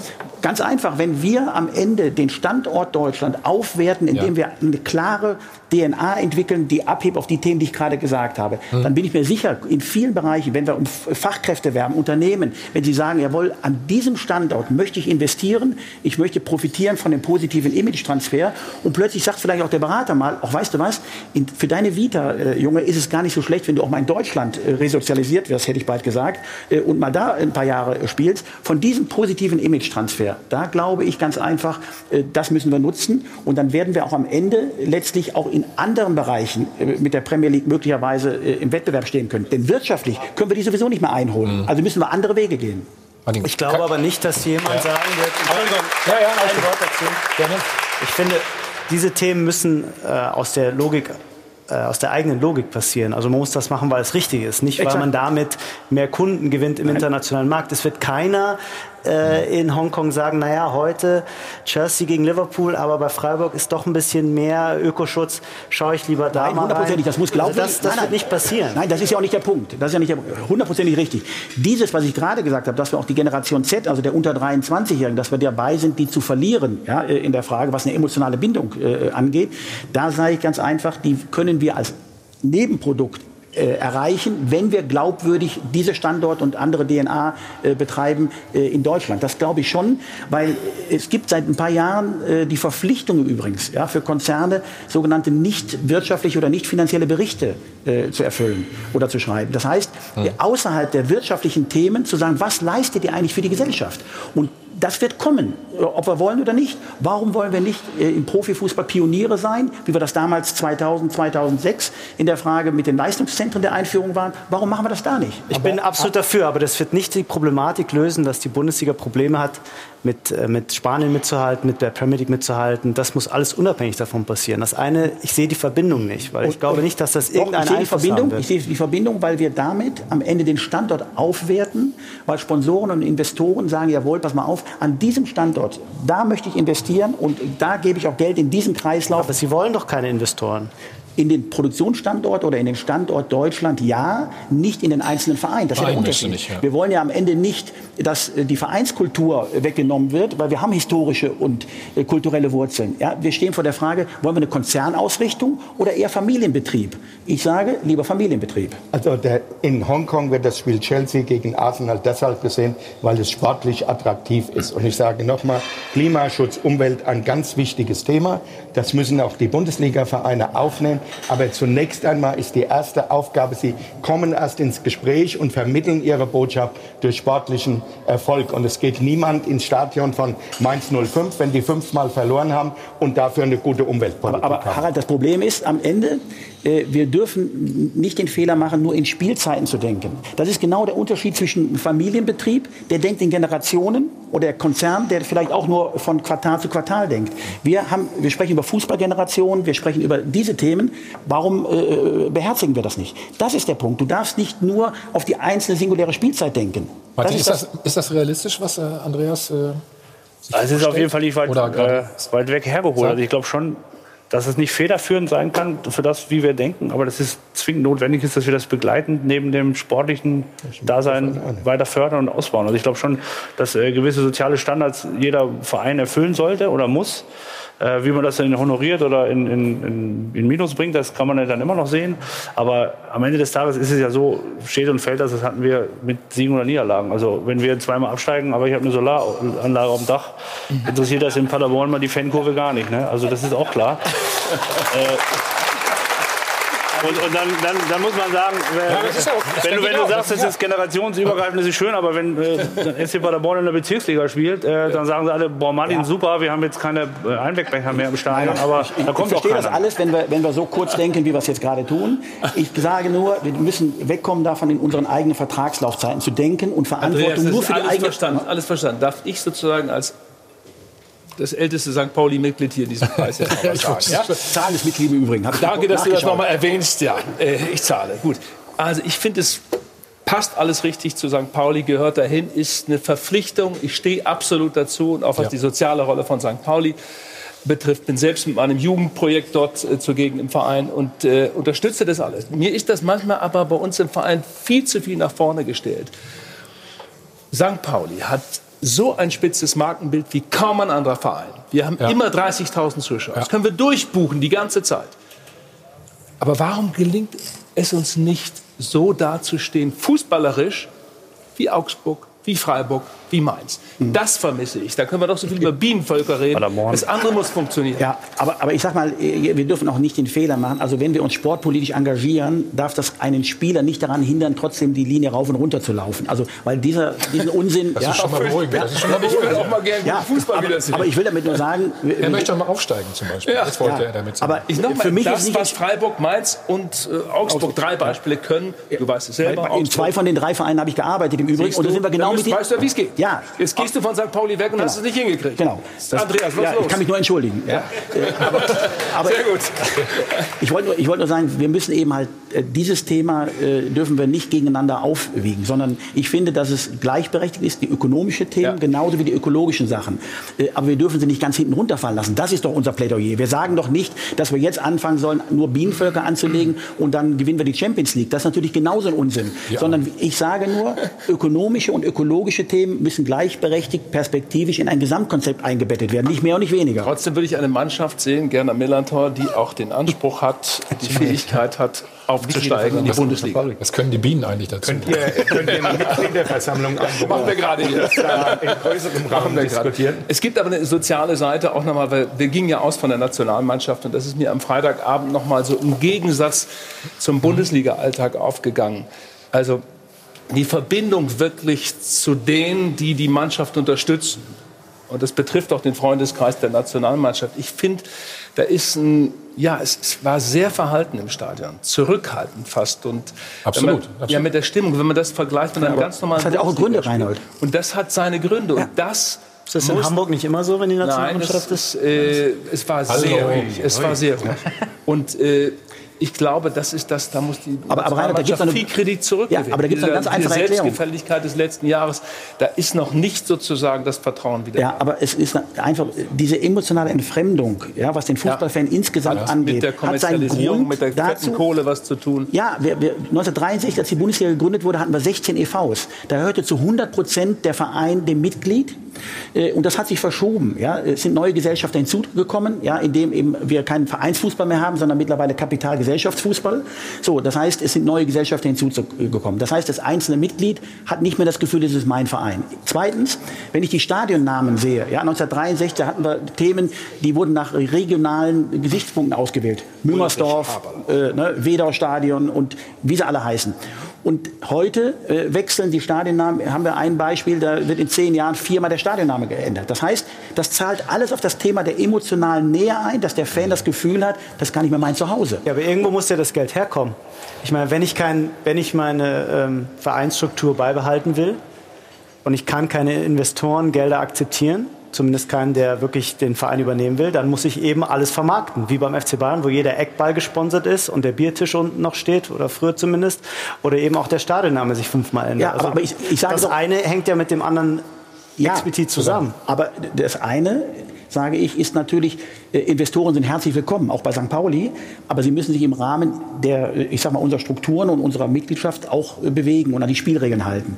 Und mir muss mal einer erklären, warum soll, weil das ja immer diskutiert wird, wenn 50 plus 1 fällt, dann kommen die Henkelpötte nach Deutschland, wie das funktionieren soll. Du kannst am Ende einen Wettstreit gegen Oligarchen, Staatsfonds und chinesische Konglomerate nicht gewinnen, wenn du wirtschaftlich vernünftig handelst. Das heißt, wir müssen auch da mal aufhören, den Leuten immer zu erklären, wir müssen nur die Schleusen öffnen, kommt die Kohle rein und dann läuft alles. Das ist der falsche Weg. Also wir müssen, glaube ich, scharf trennen zwischen der gesellschaftlichen Verantwortung des Fußballs, die besteht und manchmal auch nicht richtig wahrgenommen wird, auch wirtschaftlichen, finanziellen Entwicklungen.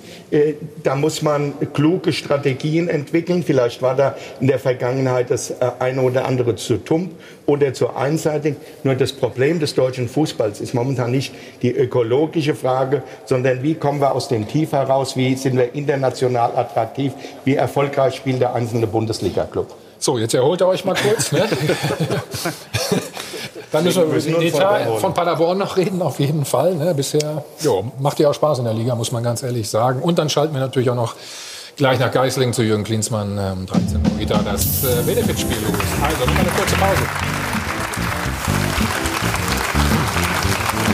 Haie von Adel und Band. Live aus dem Hilton Hotel am Münchner Flughafen. Check 24 Doppelpass. Viel diskutiert gerade, Martin. Kommt, kommt jetzt alles ein bisschen weltfremd vor? Ich glaube, du hast, äh, durftest 150.000 Euro ausgeben ne, für Spieler. Ja, durfte ich nicht, die haben wir ja. Ganz so, knallhart ja. rausgehauen. Wie viel durftest du denn? Also, das war dann 180 eher oder was? 155 wären es gewesen. Nee, aber äh, das ist, was heißt weltfremd? Also die Gegebenheiten sind so, wie sie sind und man kann ja immer Ja, gucken. die sind so, wie sie okay, sind, äh, da kann man gerne wurde schon ermahnt. Auch, auch die sind dann so. Äh, Nein, aber man, man, man kann ja sagen, äh, jedes Jahr, oh, das haben wir nicht und wir müssen das. Aber am Ende kann ich auch sagen, wir haben was und das ist das, was wir da gerade machen und das ist dann der Weg. Und ich glaube, äh, wenn jeder Verein immer nur nach oben guckt, was ich nicht habe, dann hörst du ja nie auf. Also wir, wir gucken jetzt auf die Vereine wie Bremen, Augsburg, die schon wesentlich weiter sind als wir. Die gucken nach oben in die äh, Euroleague, die gucken wieder auf die Champions League und Bayern sagt dann, wir müssen alle Schleusen öffnen, Geld verdienen, damit wir mit Menu mithalten können. Und das ist so das Problem, was ich habe. Wir sind Paderborn, wir gucken auf das, was wir haben und äh, versuchen daraus das Beste zu machen, weil nach oben zu gucken, ist, glaube ich, für uns nicht der richtige Weg. Gut, dann gucken wir doch erstmal. Ne? Nach dem Totalabsturz ne, ging es innerhalb von zwei Jahren, habt ihr es wieder geschafft, von der dritten Liga in die erste. Und viele Fans und Experten sagen, das war die herausragende Arbeit eines Mannes.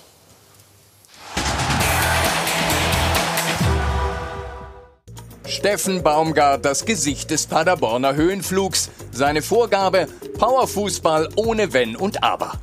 Wir werden ja immer offensiv spielen. Also für, zumindest sehen wir in der Offensive viel mehr Chancen als in der Defensive. Und, und deswegen werden wir auch weiter offensiv agieren. Äh, gesagt, Wir haben, ja, wir haben ja ganz klar gesagt, wir werden das ein oder andere auch mal mit einem blauen Auge da, ein blaues Auge kriegen. Aber vielleicht werden wir auch mal das ein oder andere mit einem blauen Auge davonkommen.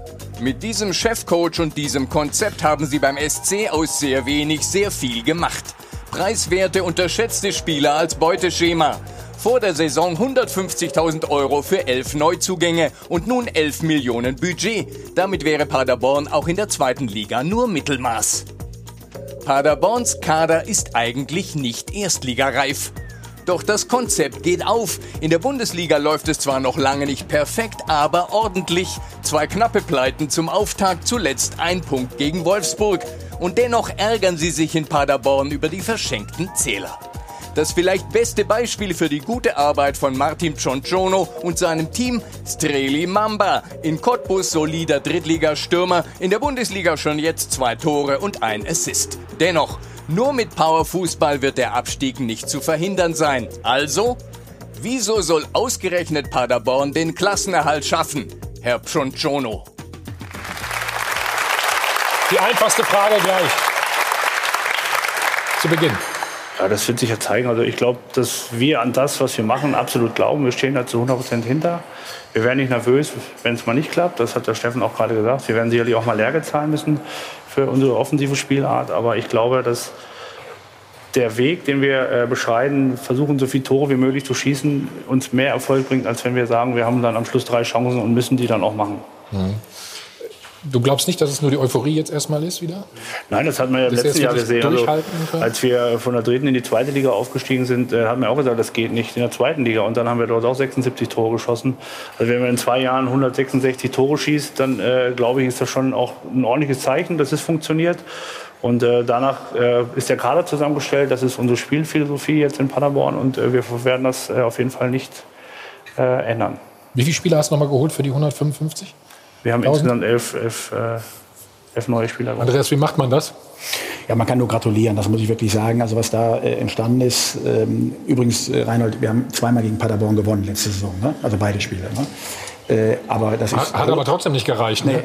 Die sind, die sind, die sind da, wo, wir, wo du gerne wärst mit unserem Verein und wir natürlich alle da gerne wären. Aber man kann nur sagen, wirklich äh, großartig, was die mit diesem Mickey Maus Etat ähm, äh, ja, zu Wege gebracht haben. Da kann man einfach nur sagen, gratuliere. Ja. Ja, ich meine, es ge- gefällt ja auch diese frische Art irgendwie. Du hast, glaube ich, auch gesagt, wir eigentlich hätten wir sieben Punkte haben müssen. Ne? Ja, also wenn man die Spiele jetzt mal nüchtern analysiert, musst du nicht unbedingt in Leverkusen verlieren. Äh, Wir müssen gegen Freiburg gewinnen und vom Chancenverhältnis her hätten wir auch in äh, Wolfsburg was mitnehmen können und dann würden wir jetzt äh, noch mal anders dastehen. Aber das ist so, wie es ist. Und äh, wir nehmen das weiterhin an und äh, versuchen dann am Wochenende gegen Schalke zu gewinnen. Wie würdest du da, äh, eure Spielweise beschreiben? Attacke? Naja, Jetzt Attacke würde ich das nicht- Pressing oder Gegenpressing. Nee, also Das ist- das Attacke ist ja das falsche Wort. Also wir sind halt sehr, sehr offensiv ausgerichtet mit, mit einem unheimlich großen Speed innerhalb des Kaders. Also wir haben neun Leute, die Schnelligkeit. Genau, mit, mit neun Leute, die sehr, sehr schnell sind und äh, versuchen halt doch viel Fußball zu spielen. Äh, und ich glaube, äh, wer uns bis jetzt äh, gesehen hat, der sieht halt, dass wir nicht nur ein oder zwei Jungs haben, die Tore schießen können, sondern eine ganze breite Masse. Und das ist halt dann auch schwer zu verteidigen für den Gegner. Und das versuchen wir halt umzusetzen. Kann das gut gehen? Was glaubst du? Ich hoffe. Ich hoffe es echt. Also ich habe mich mit Martin ja vor der Sendung lange unterhalten. Ja. Und das, was da passiert, finde ich, ähm, ich habe es ihm mal gesagt, ich saß ja ein paar Mal in der Sendung, da ist ein Verein, der sich Gedanken macht, geschlossen, über einen Weg, den er geht und nicht ähm, irgendwo anders hinschaut und sagt, wir müssen das machen, hole 28 Trainer, äh, schmeiß Spieler wieder raus, sondern sie nehmen ihre Begebenheiten an, entschließen sich für einen Weg und den äh, wollen sie durchziehen. Ähm, und das Schönste daran ist, wenn du bei Paderborn zuschaust, dann macht es auch noch Spaß, weil der Fußballspielen einfach, weil da was abgeht und nicht ähm, irgendein Geschiebe von links nach rechts und äh, acht Mann in der eigenen Hälfte stehen und versuchen ein, ein Tor zu verhindern, sondern da passiert was und äh, mich persönlich freut es keine Also nicht diese Passivität, die wir eben bei der deutschen Nationalmannschaft gehört haben. Aber, aber genau das auch einzuplanen und äh, dann eben nicht unruhig zu werden, dass man äh, anerkennt und sagt, eigentlich äh, hören wir vom Standort her vielleicht eher in die zweite Liga und wir lassen uns nicht verrückt machen, ja, wenn wir jetzt am Ende äh, auf den Abstiegsplätzen stehen, sondern wirklich zu verinnerlichen, dass es nach dem 34. Spieltag auch wieder einen ersten Spieltag äh, gibt. Und das finde ich äh, auch äh, perfekt. Das sind genau die Herangehensweise von Freiburg, von Augsburg, von Mainz, wie sie alle heißen, die am Ende immer die Schere im Kopf haben und sagen, jawohl, äh, eigentlich kann es uns auch jedes Jahr erwischen und da wird kein wirtschaftlicher Blödsinn gemacht. Und deswegen äh, finde ich auch, muss man all, alle Daumen drücken, dass solche äh, Wege dann auch wirklich Erfolg haben. Ich finde es ähm, äh, aus dem Gespräch hervor, ich finde es halt, Sie haben eine Idee, wie Sie, den, wie Sie das Spiel spielen wollen. Danach richten Sie alles aus. Das heißt, Sie, Sie holen sich Spieler, die da reinpassen und die müssen nicht unbedingt den Namen haben und 20 Millionen kosten, sondern Sie sagen, das ist das, was ich auf der Position brauche. Dieser Weg wird gegangen von allen. Hört sich vom aber Trainer. extrem schwierig an, Ja, die ist zu nicht finden, schwierig, ne? ist einfacher. Du kannst das Gegenbeispiel nehmen. Ich nenne jetzt mal ein Beispiel. Ich hoffe, Mhm. Sie verzeihen mir, aber du kannst es so wie HSV machen und 25 Trainer und Sportdirektoren und Geld rausschmeißen und du bist immer noch da, wo du bist. Oder du sagst, du gehst mal einen anderen Weg mit den Voraussetzungen, Mhm. die du hast. Und du kümmerst dich um gewisse Dinge und alle gehen in dieselbe Richtung und es ist personenunabhängig. Und das, was da passiert, und ist ja nicht nur jetzt, was er gesagt hat, dritte Liga, zweite Liga, erste Liga, sie begeistern und das mit Spielern. Wenn wir hier rumgehen, werden wir wahrscheinlich von uns allen äh, nicht mal drei Namen zusammen äh, bekommen von Paderborn. Und trotzdem sorgen sie in der Bundesliga jetzt schon für Furore und hatten die Chance, dass sie sieben Punkte holen. Also à la Bonne. Danke. Genieß es, ja, genieß es. Das halt. Lebt der Trainer das so vor? Ist, ist so mein Eindruck auch. Ne? Also, Ja, das ist ja, also man muss ja das auch mal ein, zwei Jahre zurückdenken. Also der Markus Krösche, also mein Vorgänger, hat das ja auch Markus, mit angeschoben. Also das jetzt alles mir äh, in die Schuhe zu schieben, äh, das halte ich für falsch. Sondern wir haben ja irgendwann angefangen, diese Idee mit diesem offensiven Fußball einfach mal durchzudenken und zu sagen, was garantiert uns mehr Erfolg. Dann sind wir darauf gestoßen, dass äh, ja, für Paderborn, man muss das ja immer so ein bisschen auch differenzieren. Wir haben uns überlegt, oder das ist auch meine Idee, welcher Fußball passt zu Paderborn? Also wir sind eine kleine Stadt, wir haben eine, eine, wachsende Uni, wir sind sehr familienfreundlich, wir haben Nixdorf mit dem Computerunternehmen, was ja auch in, in die Zukunft denkt. Und so. Dann lass uns doch einfach das Thema offensiv angehen, so wie die Stadt halt auch ist. Das nimmt der Fan uns auch ab diese Art Fußball zu spielen. Und äh, das hat zum Glück jetzt zwei Jahre super funktioniert. Äh, und wir planen jetzt, also wir, wir versuchen kurzfristig die Sachen zu lösen. Ich plane das aber schon auch mittel- und langfristig mit einer kleinen Agenda. Wo stehen wir in drei, fünf, sieben oder zehn Jahren? Dann sag mal, wo steht ihr denn? Ja, das, das erarbeite ich ja gerade aus äh, mit meinem Team, um halt auch den Verein dachte, dahin zu stellen, dass wir personenunabhängig funktionieren. Also es muss nicht mit meinem Namen verbunden sein, sondern ich sage, das, das Vereinsemblem steht halt immer über allem. Und alle Leute, die kommen, sollen sich halt danach richten, wie der Leitfaden äh, Aber du willst wurde. ja nicht wieder absteigen. Ne? Das Na, natürlich will ich nicht richtig, wieder ne? absteigen. Das ist ja überhaupt keine Frage. Wir wollen schon und für uns den maximalen Erfolg haben. Aber äh, da gibt es ja ganz viele äh, Wege. Und wenn ich jetzt unseren Etat anschaue und den Etat eines durchschnittlichen Bundesligisten, der vielleicht viermal höher ist, dann ist ja die Frage, wenn ich jetzt einen Spieler für zwei Millionen Euro kaufe, wie hoch steigt die Wahrscheinlichkeit, dass ich wegen dieses einen Spielers nicht absteige? Also das sehe ich für ziemlich gering. Dann sage ich mir, für das Geld, was ich dann über habe, die 5000, die ich nie ausgebe, da kaufe ich lieber noch unserem Physiotherapeuten ein neues Elektrogerät, äh, dass wir nachhaltig arbeiten können und die Strukturen langsam anpassen, dass wir irgendwann wirklich so wettbewerbsfähig sind, dass wir sagen, wir komm ein bisschen näher. Das ist so meine Idee. Hat die Region das schon irgendwie realisiert? Wissen alle auch über Paderborn hinaus, was da für ein Fußballmärchen gerade stattfindet? Ich war überrascht, dass, aber bitte korrigiere mich, das Heimspiel gegen Freiburg war nicht ausverkauft? Es war knapp, knapp dran. Äh, es war ein bisschen wundernswert, war das schon. Äh, ja. Aber das also ist halt ja der Ostwestfale, ich meine, du weißt es selber, der ist ja erstmal zurückhaltend. Ne? Ist, der ist ja auch äh, erstmal zurückhaltend. Der, an, auf der anderen Seite, weißt du. Ja, ja, ja, auf der, auf der guten also ja, ich weiß, ich weiß. Aber es ist natürlich eine Chance an der Region, ja, da einen genau. Bundesligisten zu etablieren. Das, das sehen wir halt auch, aber wie gesagt, wir, man muss ja immer gucken, wo war man vor zwei, drei Jahren? Also wir, vor ja. drei Jahren war der Verein eigentlich, da hätte ich mir ein Grundstück kaufen können auf dem Trainingsgelände. Da hätte ich mir wahrscheinlich das Geschäft meines Lebens gemacht.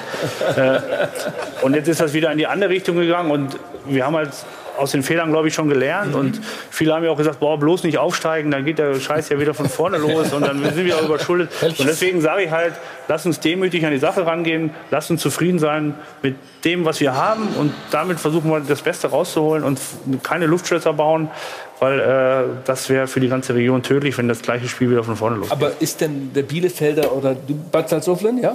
Ostwestfale. Ost, Ostwestfale, okay. Kommt denn der aus einer anderen Stadt, traut sich auch nach Paderborn? Oder wie ist das? Ja, ich hoffe. Also wir sind ja dabei, jetzt auch ein bisschen Eigenwerbung zu betreiben. Also das ist ja auch so ein Grund, warum wir nicht unbedingt ins Trainingslager fahren im Sommer, weil wir sagen, dann spielen wir lieber äh, in den umliegenden Ortschaften, um ja. halt auch ein bisschen Paderborn näher zu bringen, äh, dass sie ein Gefühl dafür zu bekommen. Wir haben zum Beispiel den Standpunkt Paderborn Richtung Osten ist ja bis Erfurt nichts. Da ist jetzt Kassel, die sind ja, äh, ja durchgereicht worden. Da ist nichts. Deswegen spielen wir dann halt auch mal in Nordheim oder wir machen da auch mal okay. so ein bisschen Eigenwerbung. Also dass die, die Leute in Deutschland mhm. dann schon wissen, dass es gibt Paderborn. Also, wunderbar. Erstmal willkommen in der Bundesliga, kann man auch nochmal sagen. Wir gehen jetzt mal über Paderborn wieder zur Nationalmannschaft beziehungsweise zu Jürgen Klinsmann. Jürgen ist uns zugeschaltet in Geislingen. Hallo, grüß dich Jürgen. Ja, hallo miteinander. Erzähl, was erwartet uns heute da? Ja, wir sind hier in Geislingen und es erwartet uns ein Benefitspiel für ein Kinderhaus, das wir hier äh, am Aufbauen sind für Kinder zwischen 6 und 12 Jahren über meine Hilfsorganisation Agapedia. Das wird ein Kinderhaus, das hier von der Stadt und auch vom Verein und vielen Organisationen unterstützt wird, im großen Maße auch von der Organisation Herzensache. Und da haben wir gesagt, nichts Besseres als so einen Startschuss zu geben über ein Fußballspiel. Natürlich hätten wir gern, dass du und Thomas und, und Christian auch da, dabei gewesen wären, aber ihr habt ja was zu tun da in München. Ähm, und äh, ja, also es ist einfach ein Event, wo die Leute zusammenbringt, die Region zusammenbringt und wir haben viele äh, tolle Spieler, die mitkommen, also meist jetzt aus unserer Generation, die Generation danach und dann auch viele Lokale, weil der SC Geislingen hier ja mal vor in den 80er Jahren mal ganz großartig den HSV im DFB-Pokal geschlagen hat.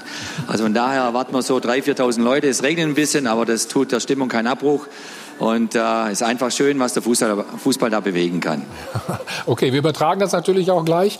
Äh, du hast VfB angesprochen. Was ist da denn los gewesen? Wir haben alle gedacht, Jürgen ähm, macht das jetzt dort. Und dann doch nicht.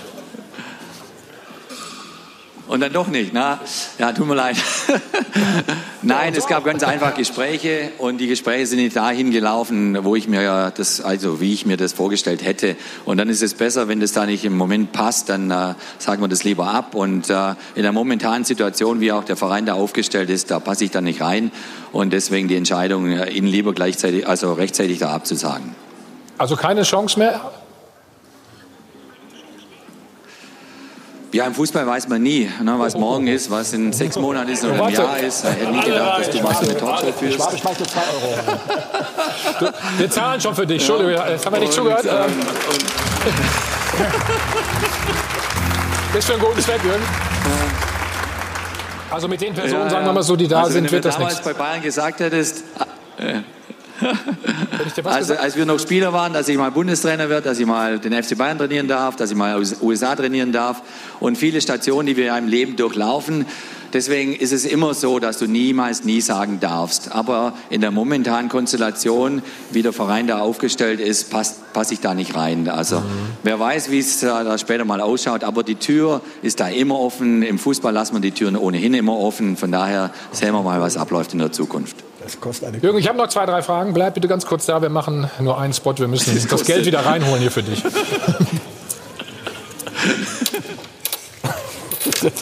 Ja. Gut gelaunt. Ist gut gelaunt. Geisling. Geisling. Geisling. Geht sofort weiter. Der Herr Eitel im Hintergrund. Der Herr Eitel im Hintergrund. Ach da, ja. Ganz links. Ja, ja, hab ich gesehen. Immer da. So, Jürgen, wir haben Anfang der Sendung fast eine Stunde über die Nationalmannschaft gesprochen, über das Spiel äh, gegen äh, die Holländer. Hast du mit Jogi Löw schon sprechen können? Ja, ich hatte eine kleine Unterhaltung mit Yogi danach, aber ähm, mein, die Fakten liegen da auf dem Tisch. Ja. Das, war, das war wohl nichts mit dem Spiel. Ähm, er war auch sehr, sehr selbstkritisch. Die Spieler waren sehr selbstkritisch. Wir hätten uns gerne ein bisschen anders vorgestellt, aber wenn man vorher vielleicht gesagt hätte, es gibt einen Sieg und eine Niederlage mit den Holländern in der Europameisterschaftsqualifikation, hätte man vielleicht gesagt, das, das nehmen wir. Natürlich ist es enttäuschend, vor allem wenn man zu Hause verliert. Noch haben wir in der Geschichte Hamburg ne, von früher mal. Aber jetzt sind sie natürlich im Zugzwang. Ja, jetzt müssen sie nach Nordirland und äh, ja, morgen Abend dann punkten. Aber ich glaube, die werden auch punkten. Okay. Die Fights gegen Holland äh, hast du auch in anderer Erinnerung, wenn ich, wenn ich mich da richtig äh, erinnere. Was muss anders werden denn morgen in Belfast? Ja, ihr seid doch die Experten. Na? Ja, wir waren aber nie Bundestrainer. Also, also entschuldige. Jetzt von außen von außen betrachtet. Ne? Wir schauen das uns ja alle von außen an und, und wir sind alle Fans und, äh, und haben alle unsere eigenen Meinungen. Dann, ich denke mal, dass sie natürlich ein bisschen den Aggressions-, also den Aggressivitätslevel nach oben schrauben müssen. Wir haben uns da ein bisschen einschüchtern lassen, vor allem in der zweiten Halbzeit. Und, äh, und da ist es, wir haben eine junge Generation, die jetzt herangeführt wird und die hoffentlich äh, sich in die richtige Richtung entwickeln wird. Aber im internationalen Bereich musst du halt auch die Physis dann dagegen setzen und auch die Durchschlagskraft haben und den Durchsetzungswillen haben, letztendlich den, dem Gegner dann auch weh zu tun. Und wir haben den Holländern in keinster Weise wehgetan. Also hoffen wir, dass wir da gegen die robusten Nordirren besser ausschauen und drücken der, der Mannschaft natürlich alle Daumen. Wieso haben wir so große Probleme in der Defensive, Jürgen? Ja, ich denke halt einfach, dass äh, es gibt einen Unterschied zwischen Bundesliga oder ich sage jetzt mal Clubfußball und ja. internationaler Klasse. Den, den, kennst du genauso gut wie ich. Du musst ja einfach imstande sein, ein oder zwei Levels hochzuschalten, wenn es mit Mannschaften wie jetzt Holland äh, dann äh, so ein Spiel zustande kommt. Und äh, ähm, die Räume sind wesentlich enger als äh, im nationalen Wettbewerb. Ähm, die Entscheidungsschnelligkeit, die du haben musst, Dinge zu erkennen, ist viel, viel schneller. Und das haben uns die Holländer gezeigt. Na, die haben uns äh, keinen Platz gegeben. Ein Timo Werner, der momentan einen super Lauf hat in der Bundesliga, hat sich nicht mal drehen können in der Zeit, auf der, äh, zu dem er auf dem Platz stand. Und äh, da werden die halt relativ schnell auch die Grenzen aufgezeigt. Aber das ist auch dann ein Lernprozess, den die jetzt durchlaufen müssen. Und die werden den durchlaufen und sie werden wachsen damit. Hm. Jürgen, du musst dich, glaube ich, gleich umziehen. Ähm, letzte Frage. Rückkehr nach Deutschland? Bei dir geplant? Ja, ich bin ja heute in Deutschland. Ja. Nein, Thomas, so, äh, so mit Sack und Pack? Ich bin immer am Pendeln, ich bin immer ja. Ja, mit Sack und Pack. Äh, also Kalifornien wird für uns immer praktisch äh, der Anlaufspunkt sein, der Lebensmittelpunkt sein. Aber wenn es mal ein weiteres Abenteuer gibt, das wir angreifen werden, dann äh, ziehen wir auch gerne nach Europa oder nach Deutschland oder wo auch immer das ist. Äh, die Flexibilität haben wir jetzt. Wir haben die Kinder fast aus dem Haus. Die Tochter hat gerade Abitur gemacht. Von daher, wie gesagt, schon vorhin erwähnt, man weiß nie, was morgen ist. Also wir halten das alles offen. Jürgen, dann vielen Dank. Wir sind äh, gleich, wie gesagt, live beim Spiel dabei. Alles, Danke. alles Gute. Pass auf die Knochen auf. Vielen Dank. Bis nachher. Bis nachher. Ciao. Mach's gut. Gut drauf, ne? Wahnsinn. Ne? Sehr erfrischend. Entspannt. Hm? ja. Warum wird das Wer mit dem VfB abgesagt hat, der kann jetzt durchatmen. Ganze Last ist weg. Hätte aber eigentlich gut gepasst, Harald, oder nicht? Bitte? Hätte aber eigentlich ganz gut gepasst, ne? Ja, aber er hat es ja gemerkt von gewissen Leuten, von gewissen Firmen im Aufsichtsrat bis zu anderen Dingen, dass da gestreut wird, obwohl noch überhaupt nicht über Finanzen geredet worden ist, dass er zu hohe finanzielle Forderungen gestellt hat. Das sind natürlich alles Dinge, da sieht man, dass es äh, schwer wird und äh, da ist es dann doch schöner, in Kalifornien zu leben. Du, weißt du doch gar nicht, Mensch, immer auf an der Stelle. So, gleich noch äh, Mitgliederversammlung in Köln. Da wollen wir auch noch mal hinschalten. Kollege Lukas Rott ist vor Ort. Es könnte Ärger geben, munkelt man zum Beispiel. Es gibt zumindest äh, Veränderungen im Personal.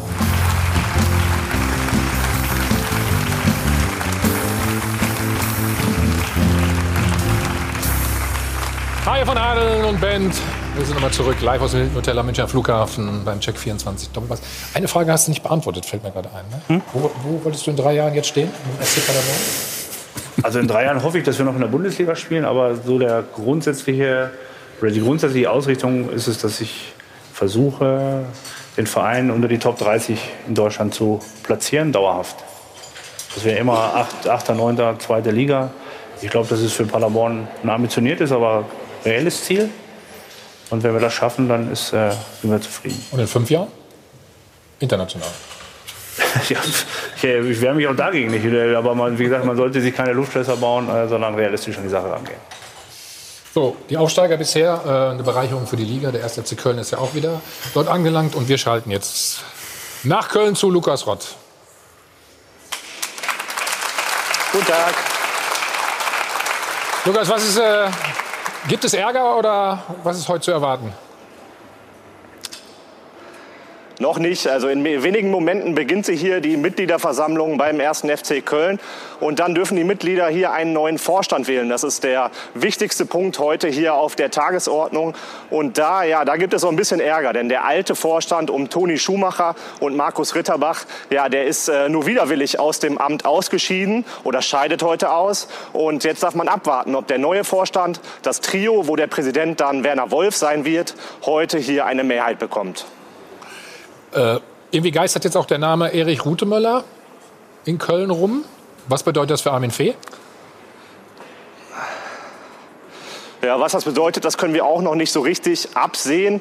Definitiv ist es für ihn natürlich eine Veränderung. Da werden wir heute gespannt ähm, den Worten des neuen Vorstands bzw. den Kandidaten lauschen und mal abwarten, wie sie sich die Rolle von Erich Rutemöller, der ja dann von der Fortuna zum ersten FC Köln wechseln würde, vorstellen. Gibt es noch eine andere Personalie, die wackeln könnte? Bislang noch nicht. Also da ist bei uns noch nichts äh, bekannt. Wir müssen hier abwarten, was hier in den fünf Stunden, Pi mal Daumen, dann passiert. Ja, so, so, so lange können wir aber nicht warten jetzt also fünf Stunden. Andreas, du kennst das ja auch ein bisschen. Bist jetzt wieder ja, Mitglied beim 1. FC Köln im Übrigen. Alles, alles Weitere gibt es dann bei Sport1.de. Ja.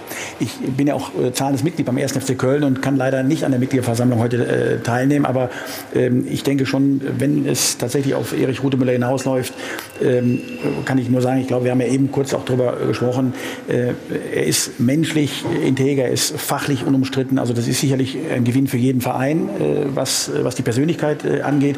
Ähm, wie das im Innenverhältnis dann zu regeln ist, das werden die Protagonisten sicherlich dann für sich entscheiden müssen müssen.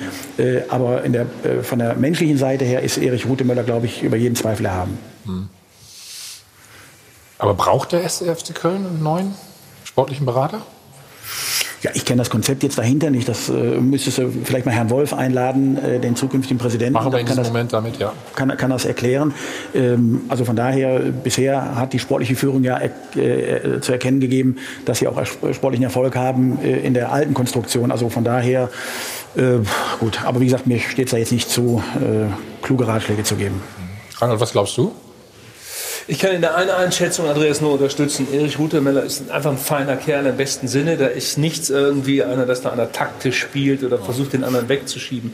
Ist ein Stück FC-Geschichte. Wir erinnern uns immer noch an den Trainer Erich Rutemöller im blauen Pullover, wo er da stand und immer länger zog nach unten mit einer fast naiven Offenheit über seine Taktik geredet hat, dass wir alle gedacht haben, Mensch, so ein Fußballtyp, so ein Fußballtrainer gibt es noch. Und er war damals eine ja, echte super. Bereicherung in einer Absolut. schwierigen Zeit beim ersten FC Köln. Das ist bei ihm so eine ganz ehrliche Geschichte. Seine Liebe zum Fußball, die ist äh, ja schon fast legendär. Lukas hört uns noch zu. Lukas, aber es ist doch keine Notwendigkeit eigentlich da. Ne? Die Geschäftsführer haben gut gearbeitet, der Sportvorstand.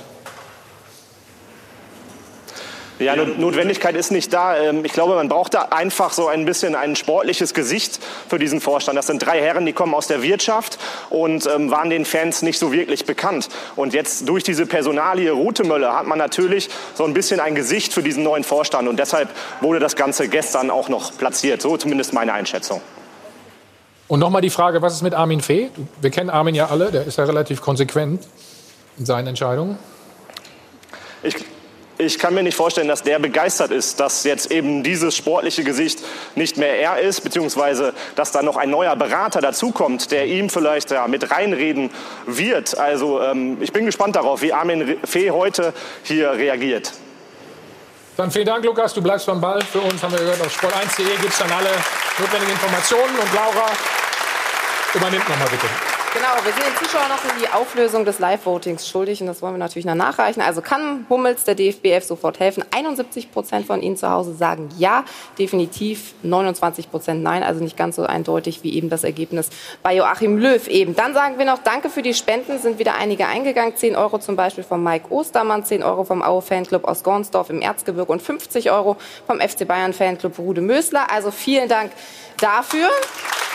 Und wir füllen das Schweinchen noch ein bisschen mehr und zwar mit schöner Wohn Polarweiß. Sie kennen das, die weiße Weste. Im August waren das insgesamt neun weiße Westen in der Fußball-Bundesliga und pro weiße Weste gibt es 50 Euro. Macht also insgesamt 450 Euro, die auch noch reingehen. Und Alexander Nübel, der Mann, der zweimal den Kasten also komplett sauber gehalten hat. Er führt das Ranking an. Wunderbar, vielleicht können wir das noch schnell zeigen. Andreas hat äh, sein, eigenes, sein eigenes, Geld mitgebracht. Halt das mal in die Kamera. Ja gut, wir sind ja immer bekannt für unsere eigenen Wege. Also von daher kann ich nur sagen, den Millantor Taler, den äh, spendieren wir natürlich heute auch. Ist ja klar. Nach 30 Jahren ist definitiv Schluss bei dir jetzt? Bitte? Nach 30 Jahren hörst du wirklich auf oder erstmal eine kleine Ja, zunächst äh, kümmere ich mich jetzt um den Haushalt, um meine Frau und den Rest. Ähm, und ja. Alles Gute dafür, ja. Vielen Dank. Martin, herzlichen Dank für den Besuch. Gerne. Euch auch alles Gute. Vielen Dank. Sag dem Trainer Bescheid, er soll vorbeikommen. Ne? Mach ich. Kann ein bisschen mitreden mit uns. Ja. Danke an euch, an die Runde, ja. Laura, Mario von Hahn und Ben. Danke ans Publikum. Ja, schönen Sonntag wünsche ich uns allen. Ne? Ja. Bis nächste Woche. So, gib mir mal was. Danke. Zum Wohl. Und äh, jetzt viel Spaß. Bin gespannt. Ja, Jürgen Klinsmann ist immer noch fit. Da brauchen wir gar nicht hingucken. Also Geißling geht es jetzt weiter. Und, äh, bleiben Sie dran. Bis dann.